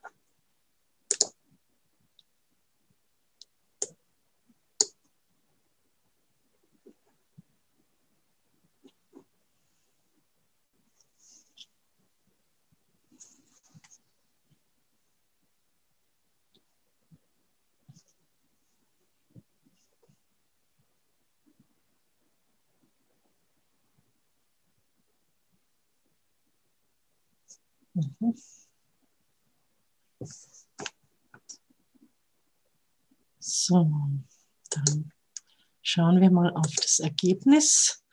Ja, über die Hälfte stimmt sehr zu, dass es eine wichtige Voraussetzung ist, 31 ähm, Prozent weitere stimmen der Aussage zu, 10 Prozent weniger und 4 Prozent, äh, ähm, also zwei der Abstimmenden, denken nicht, dass soziale Sicherheit äh, unbedingt eine Voraussetzung ist, um sich äh, politisch zu beteiligen. Ja, wir gehen mit dem in die in die nächste und letzte Runde hier unserer Buchpräsentation. Und ähm, ich äh, suche jetzt wieder, jetzt finde ich als erstes gleich den Michael auf meinem Bildschirm. Äh, die Teilnehmerinnen in diesem Kreis, Michael Rentschur, Pädagoge, lernt an der, lehrt an der Uni Graz, äh, äh, ist aktiv in der Theaterwerkstatt Interact und hat äh, gemeinsam mit äh, Silvia Gangl, die glaube ich nicht äh, dabei sein kann heute, ähm, und die aber in der Plattform sichtbar werden, auch aktiv. Ich ist einen Beitrag äh, geschrieben zum Thema Stimme, Stimmen erheben, legislatives Theater als Beitrag zur partizipativen äh, Demokratie. Dann begrüße ich noch jetzt in diesem äh, inneren Kreis Marianne Schulze muss sie erst finden, da in meinem, irgendwer kann, wer wieder schneller, ah, danke, irgendwer war schneller an mich. Hallo Marianne, Marianne Schulze, Menschenrechtsexpertin, hat äh, einen Beitrag äh, geschrieben zur schon erwähnten Gesetzeswerkstatt zum Sozialhilfegesetz, das Sozialhilfegesetz mit Betroffenen und ExpertInnen neu formulieren. Ähm, ich begrüße den Wolfgang Schmidt-Wott, der ähm, in der Plattform sichtbar werden und bei der Arbeitslosen Selbstorganisation Amsel aktiv ist. Hallo Watt, im Buch mit einem äh, Beitrag über strukturelle Erniedrigung und die Furcht vor Mitbestimmung äh, vertreten. Und ich ähm, äh, begrüße ganz herzlich, was wollte ich sagen, weit gereist, aber es stimmt natürlich in dem Format äh, nicht so ganz, aber es ermöglicht uns, dass eben keine weiten Reisen notwendig sind, um dabei zu sein. Ellen Bareis von der Hochschule für Wirtschaft und Gesellschaft Ludwigshafen. Äh, sie war eine der, der äh, Hauptreferentinnen auf der Armutskonferenz und hat im Buch einen Beitrag zur sozialen Ausschließung und Grenzen der repräsentativen Demokratie veröffentlicht, die Perspektive from Below. Ja, herzlich willkommen euch Vieren jetzt auch in diesem Kreis. Ähm, die Frage, die sich jetzt zum Schluss äh, nochmal äh, aufdrängt und die natürlich das ganze Buch auch so äh, durchzieht, äh, ist, wodurch kann Mitbestimmung, wodurch kann Partizipation von Menschen mit Armutserfahrungen jetzt auch nochmal spezifisch gestärkt werden? Was äh, Ihr habt dazu gearbeitet, natürlich auf ganz äh, vielfältige und je unterschiedliche Weise. Und ja, vielleicht könnt ihr einfach nochmals auch hier äh, in diesem Forum äh, kurz äh, darstellen, was ihr denkt, wo da so ganz zentrale Ansatzpunkte wären. Und wer immer beginnen mag, beginne. What? Ich fange einfach mal mit dir an. jetzt doch aufrufen. Ich wollte eigentlich zum Schluss bequem drüber streuen, aber gut. Ja. Aber gut. Aber gut. Geht dann immer noch äh, später.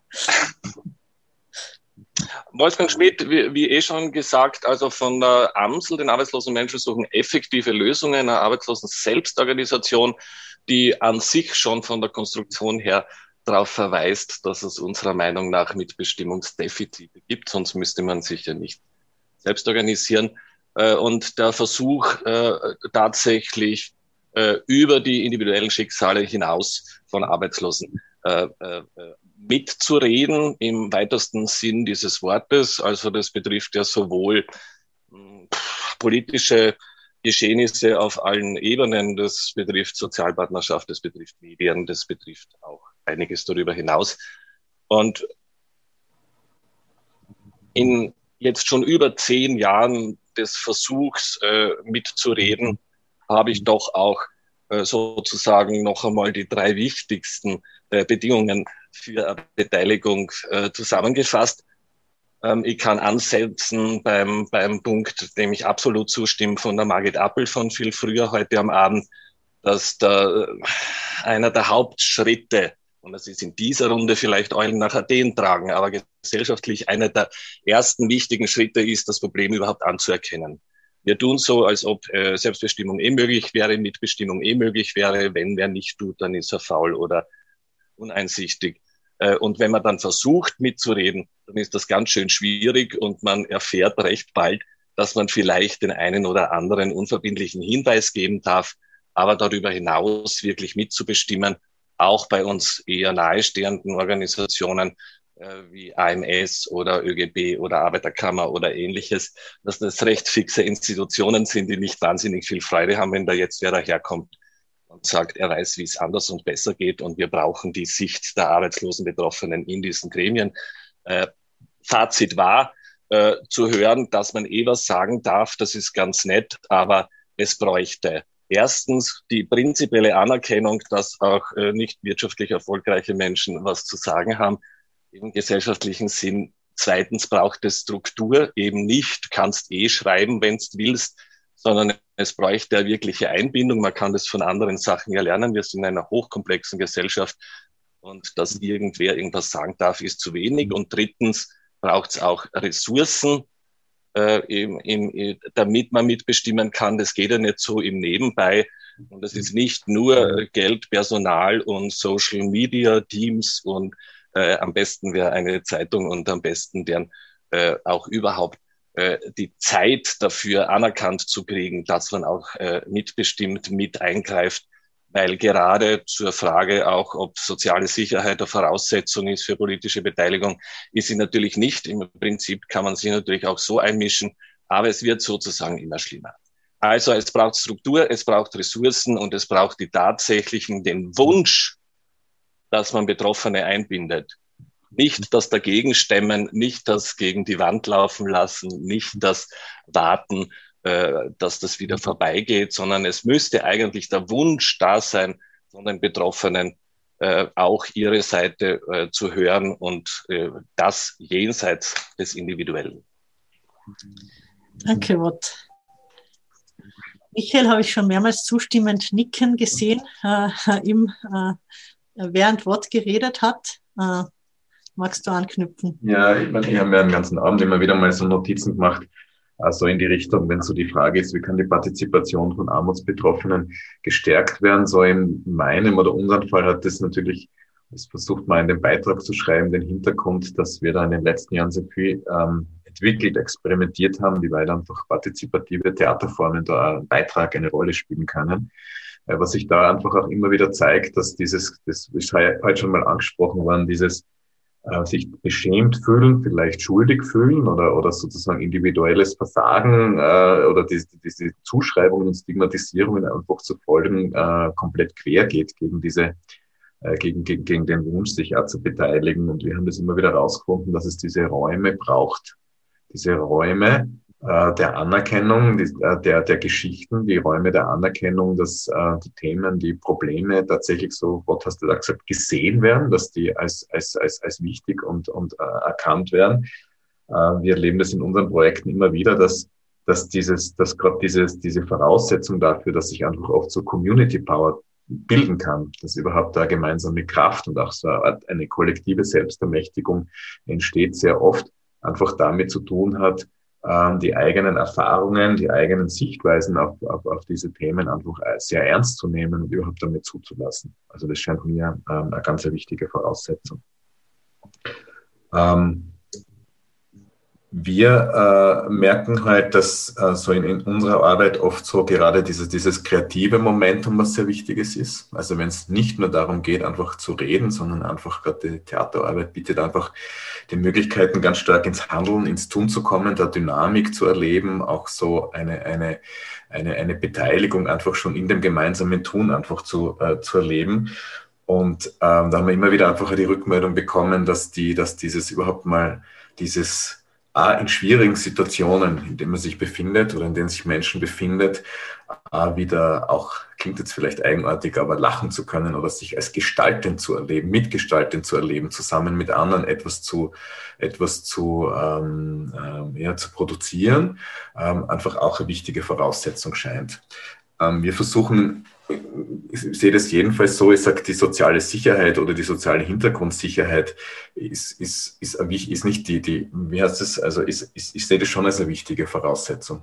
Also ich glaube, dass das, ähm, wir haben uns immer wieder gemerkt, dass die Mitwirkungsmöglichkeit an partizipativen Projekten schon damit auch zusammenhängt, ob ich mir das einfach leisten kann, schlicht und ergreifend.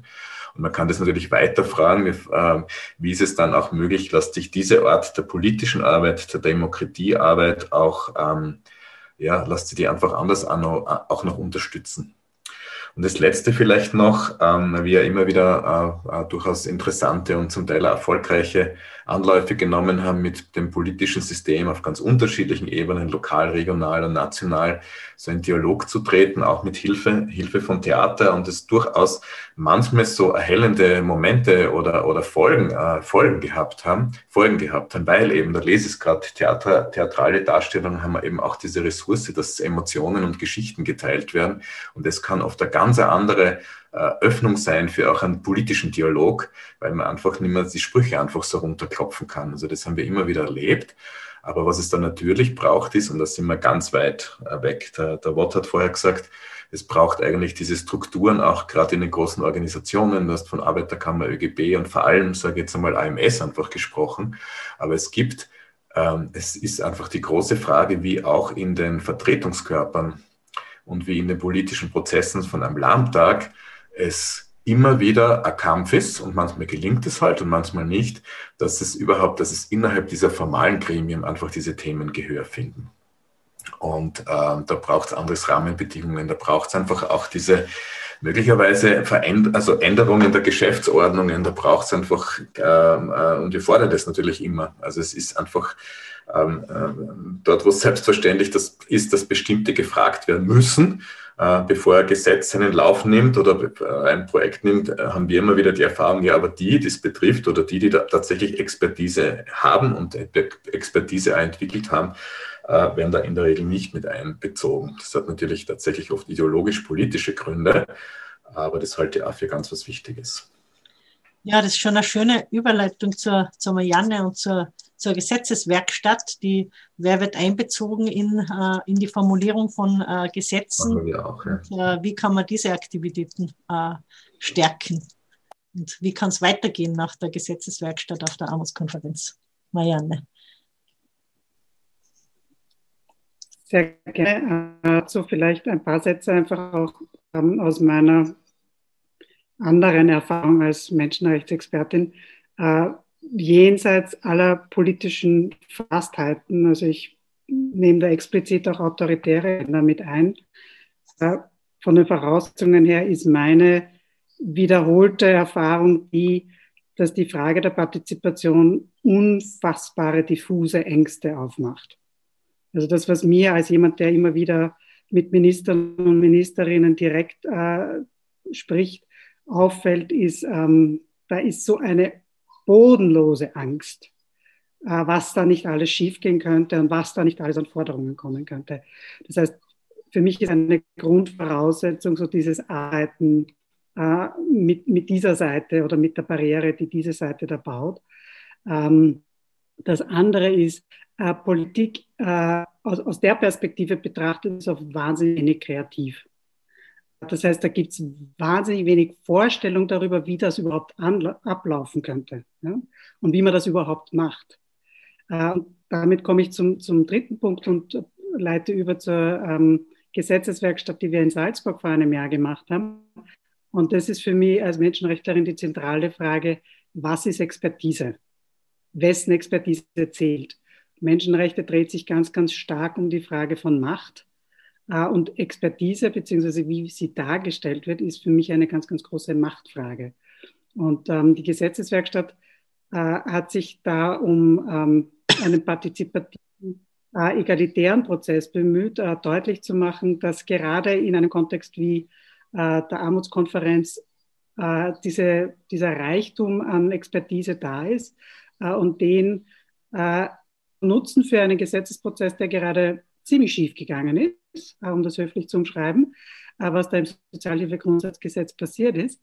Ähm, und äh, mit Hilfe der vorhandenen Expertise aufzuzeigen, was sich ändern muss, äh, damit dieses Gesetz der Realität, dem gelebten Leben näher ist und meiner Meinung nach, what uh, will disagree, soziale Sicherheit ähm, sehr wohl eine Voraussetzung dafür ist, ähm, wie man mitbestimmt und, und wie viel Zeit, ähm, aber eben auch Energie man hineinstecken kann äh, in die Frage ähm, von, von Beteiligung und, und Mitbestimmung. Und ähm, ja, das, äh, Michael, du hast die Frage aufgeworfen, was passiert als nächstes? Ähm, da hängen wir ein bisschen äh, wegen dieser Frage der Ressourcen.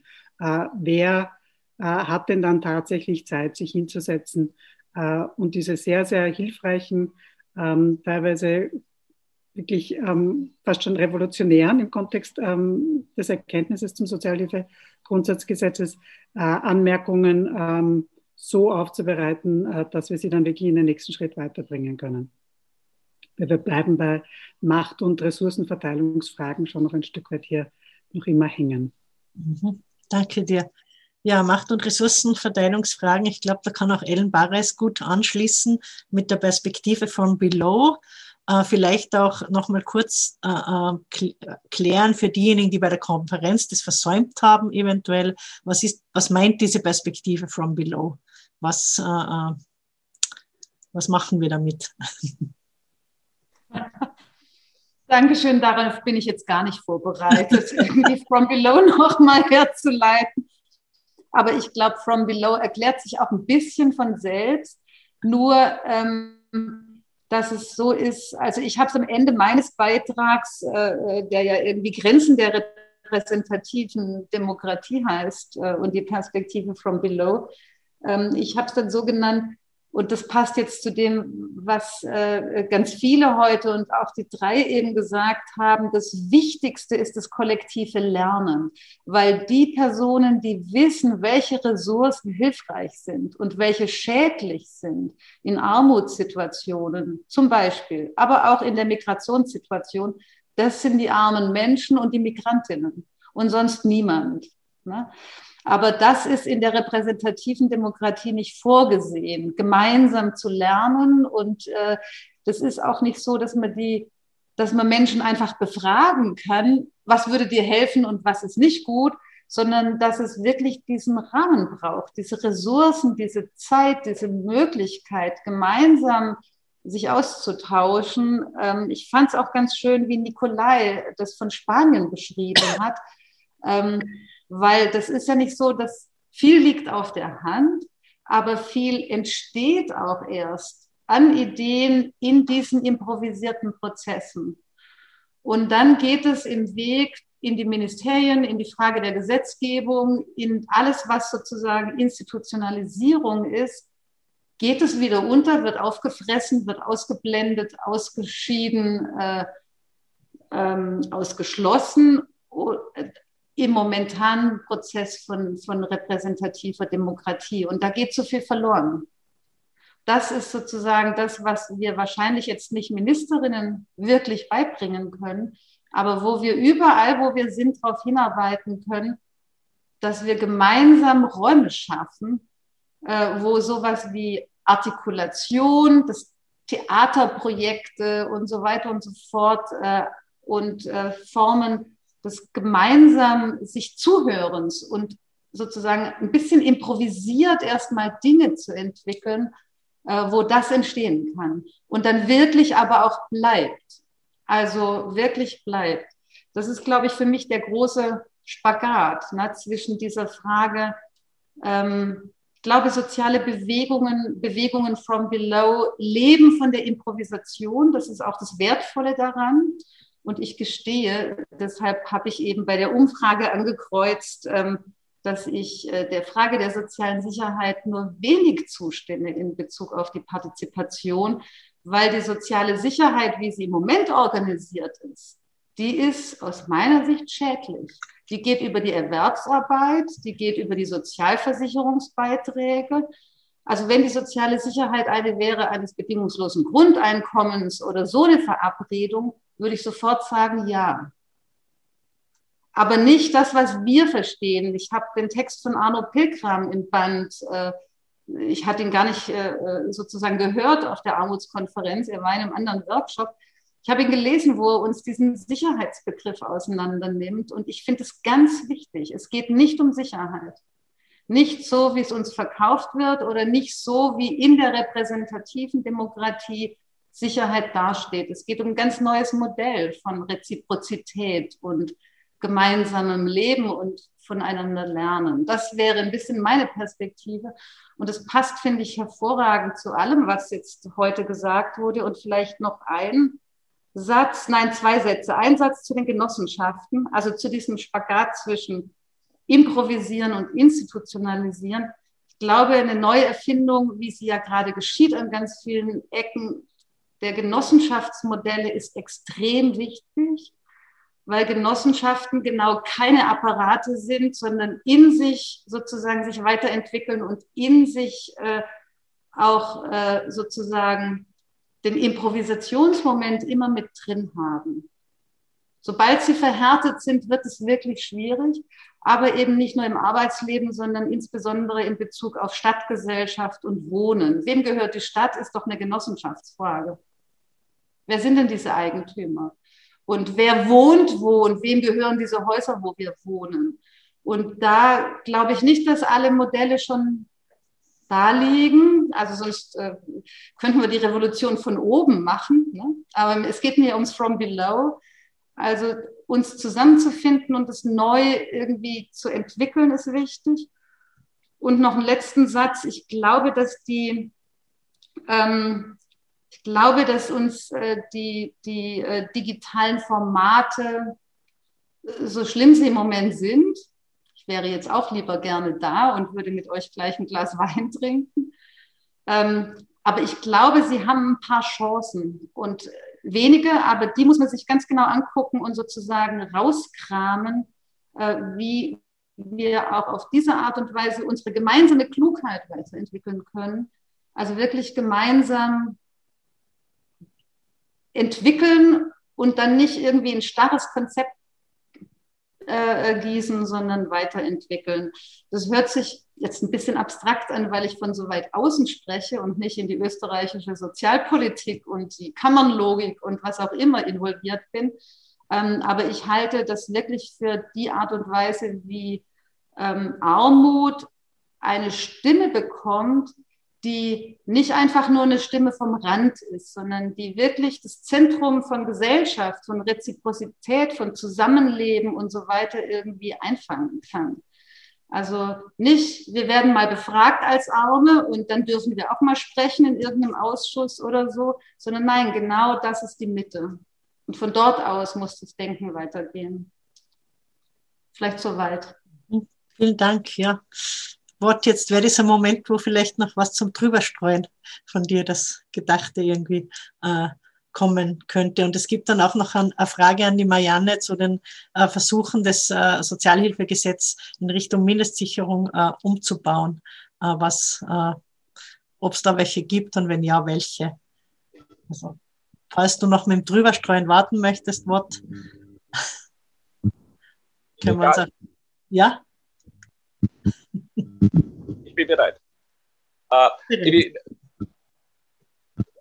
nur einmal zur sozialen Sicherheit. Ist, ist, ist, schon klar, in welchem Spannungsverhältnis sich das bewegt und, und dass soziale Sicherheit sozusagen äh, wichtig ist, um, um, um keinen Tunnelblick zu haben, um sich nicht ums tägliche Existieren kümmern zu müssen. Das ist eine Tatsache, die auch in unserem normalen Leben äh, eine Rolle spielt und was ja auch eines der Argumente ist, wieso es nicht gerade sinnvoll scheint, dass man Arbeitslosen zum Beispiel immer mehr Geld wegnimmt, je länger sie arbeitslos sind, damit sie dann immer noch größere Existenzängste haben, damit sie dann kreativ eine Arbeit finden. Also diesen Prozess, den habe ich sehr wohl im Blick. Aber auf der anderen Seite war ich den Spagat schon schaffen, dass also wenn wir äh, mehr soziale Sicherheit oder soziale Sicherheit für alle und insbesondere auch für uns Armutsbetroffenen fordern, dass wir das tun müssen und, und, und uns nicht erzählen lassen können, dass wir erst äh, einsteigen können, wenn wir soziale Sicherheit haben. Weil das ist jetzt sehr bandiert formuliert. Aber sozusagen lassen wir uns da nicht, äh, nicht abhalten davon und entmutigen. Es stimmt aber natürlich, dass die soziale Sicherheit vor allem für eine konkretere und, und strukturiertere und bessere Beteiligung natürlich höchst sinnvoll wäre.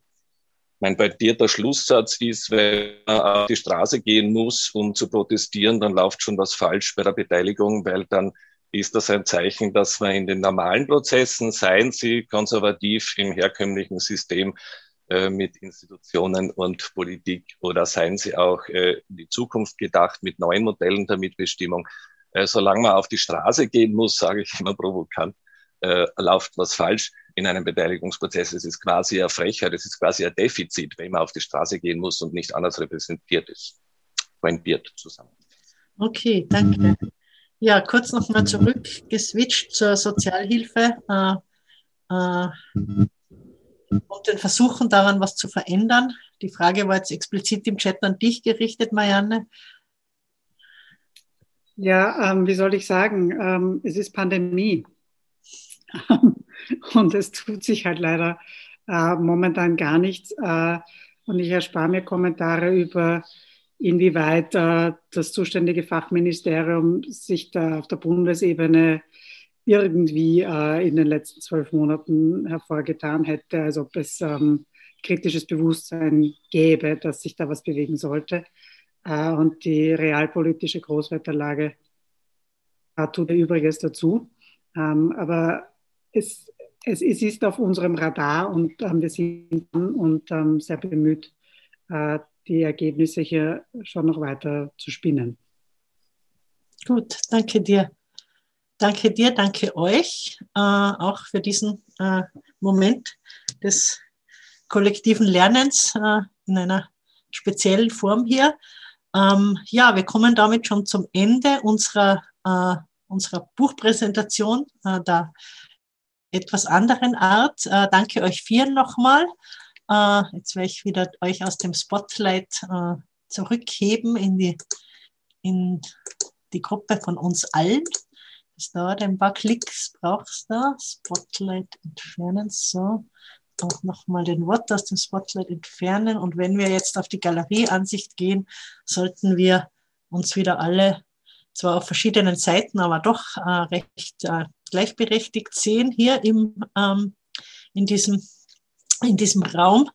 Äh, ja, danke äh, an alle, die jetzt äh, hier in den, in den Panels auch nochmal zu ihren Beiträgen und zu den Beiträgen der Armutskonferenz äh, gesprochen haben.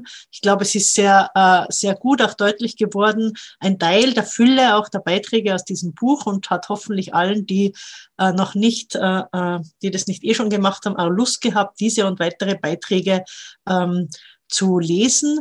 Ich möchte jetzt äh, zum Schluss, bevor wir ganz zum Schluss kommen, äh, das Wort an den Martin Schenk weitergeben und noch äh, ein bisschen was, äh, so dass wir alle noch ein bisschen was hören äh, äh, zu den Aktivitäten der Armutskonferenz derzeit.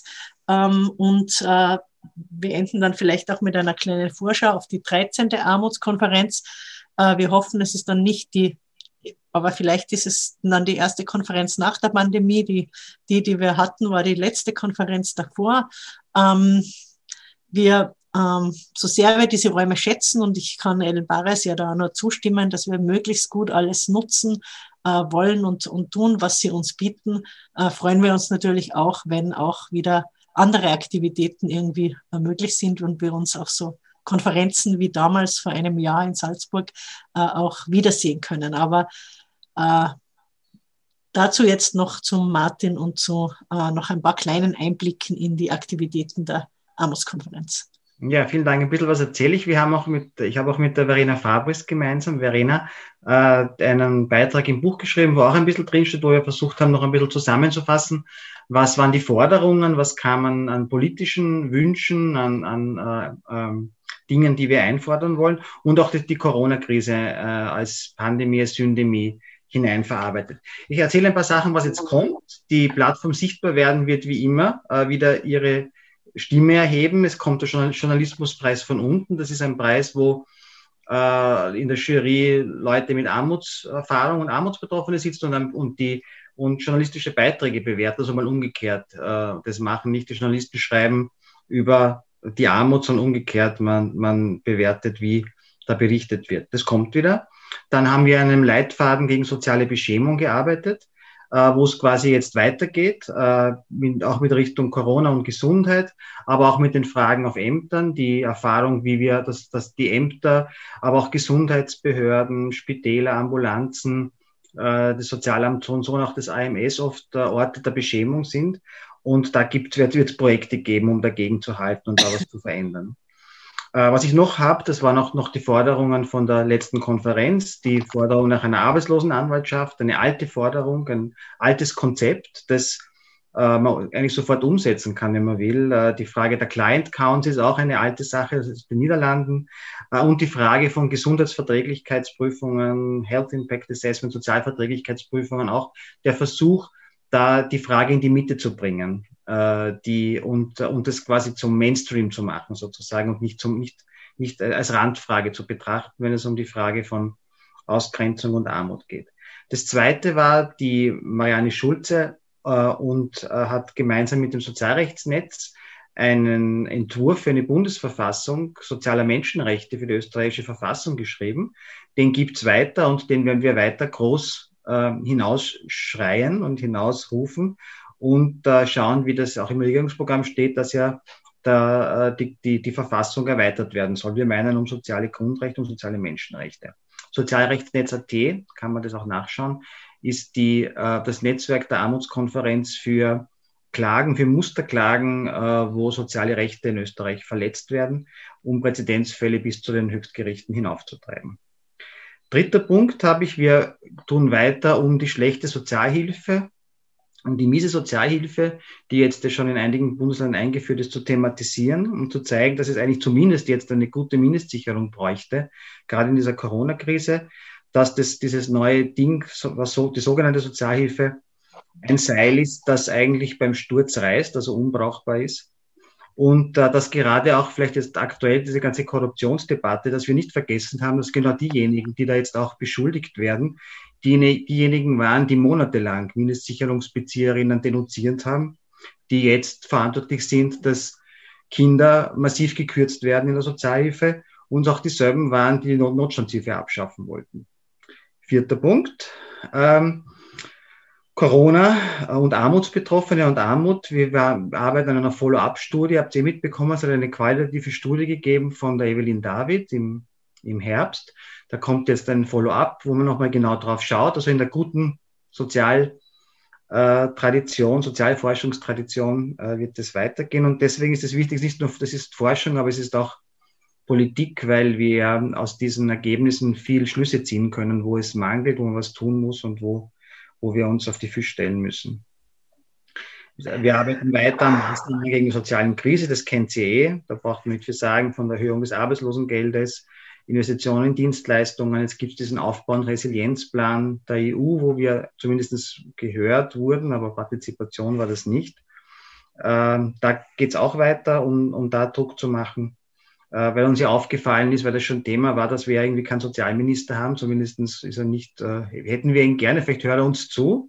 Wir wollen den Sozialminister zurück, der uns versprochen wurde weil es gerade bei der Frage ja geht um bei der Sozialpolitik um soziale Rechte und wir kriegen seit einem Jahr nur Fonds und und und Almosen, Töpfe und Härtefonds, aber nichts, was den so dem Sozialstaat entspricht, nämlich auf Rechts auf rechte Basis, äh, nachhaltig und auch äh, universell und nicht zufällig. Letzter Punkt, höre ich schon auf. Werbung für die Plattform Wir Gemeinsam.at. Das war eine Kampagne, die alle Mitglieder der Armutskonferenz gemacht haben. Wir gemeinsam hatten eine Sozialstaatskampagne eigentlich, wo genau wir das eingefordert haben, nicht Almosen, nicht irgendwelche Härte von Töpfe, sondern soziale Grundrechte, Dinge, äh, auf die wir äh, auch sozialstaatliche Rechte haben und auf die wir uns verlassen können. Äh, ja, das war's. Gebe ich an die Michaela zurück. Danke, Martin. Ja, das sind unsere einige äh, der Aktivitäten, die äh, auch unter den jetzt ein bisschen anderen Bedingungen äh, äh, weiter betrieben werden. Ähm, danke an alle, die sich äh, beteiligen. Äh, danke nochmal auch hier jetzt an alle, die dabei waren. Ähm, kurz äh, habe ich es schon angekündigt, die 13. Armutskonferenz äh, ist schon in Vorbereitung. Vorgesehen ist sie im Mai äh, äh, 2022. Also wir gehen jetzt mal äh, sehr davon aus, dass wir uns dann schon wieder in der üblichen Konferenzart äh, in Salzburg, in St. Virgil treffen können. ähm, und äh, freuen uns aber natürlich, wenn es dazwischen viele andere Möglichkeiten auch gibt, auf diese und andere äh, Weise miteinander äh, zu zu kommunizieren. Ähm, ja, danke fürs Interesse auch am Buch. Äh, speziellen Dank nochmal an alle Autoren und Autorinnen, die hier äh, dabei waren und sich äh, äh, äh eingebracht haben, aber auch an euch äh, alle, die ihr im Chat ähm, ja, Kommentare ausgetauscht habt, Fragen eingebracht haben, die das Ganze auch zu einer lebendigen Veranstaltung gemacht haben. Wir hoffen, wir haben Lust gemacht auf dieses Buch und noch mehr. Und äh, verabschieden uns jetzt mit äh, noch mit einem Song. Wir haben in der Vorbereitung gesagt, es soll was Optimistisches sein. Äh, ich glaube, es waren aber eh auch sonst äh, neben der äh, Analyse, die äh, nicht so viel Mut vielleicht oft macht, aber auch äh, einige optimistische Ansätze in der Veranstaltung.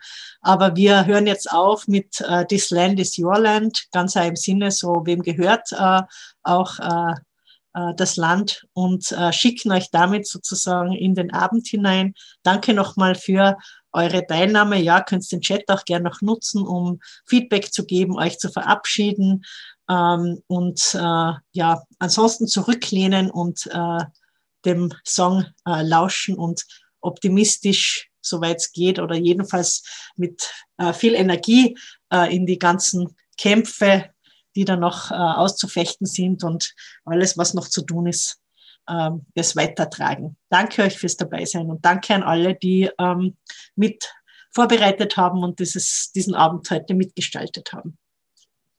Schönen Abend noch und jetzt guten Musikgenuss.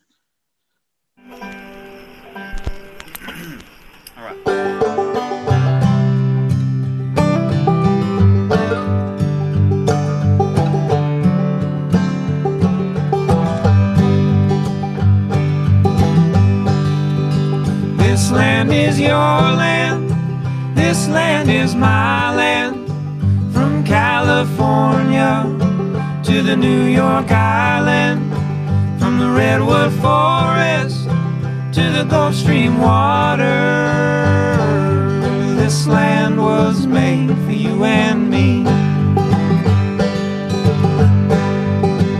As I was walking that ribbon of highway I saw above me that endless skyway. I saw below me that golden valley. This land was made for you and me. This land is your land. This land is my land. From California to the New York Island. From the Redwood Forest to the Gulf Stream water. This land was made for you and me. I roamed and rambled, and I followed my footsteps to the sparkling sands of her diamond desert, and all around me a voice was sounding this land was made for you and me. This land is your land. This land is my land. From California to the New York Island. From the Redwood Forest to the Gulf Stream water.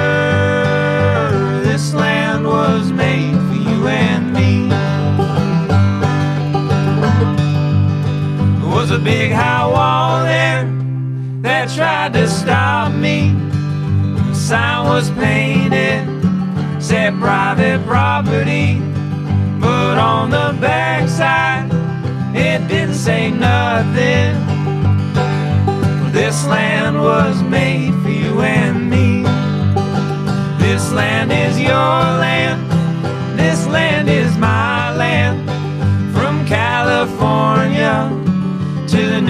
York Island, from the Redwood Forest to the Gulf Stream water. This land was made for you and me. This land was made for you and me.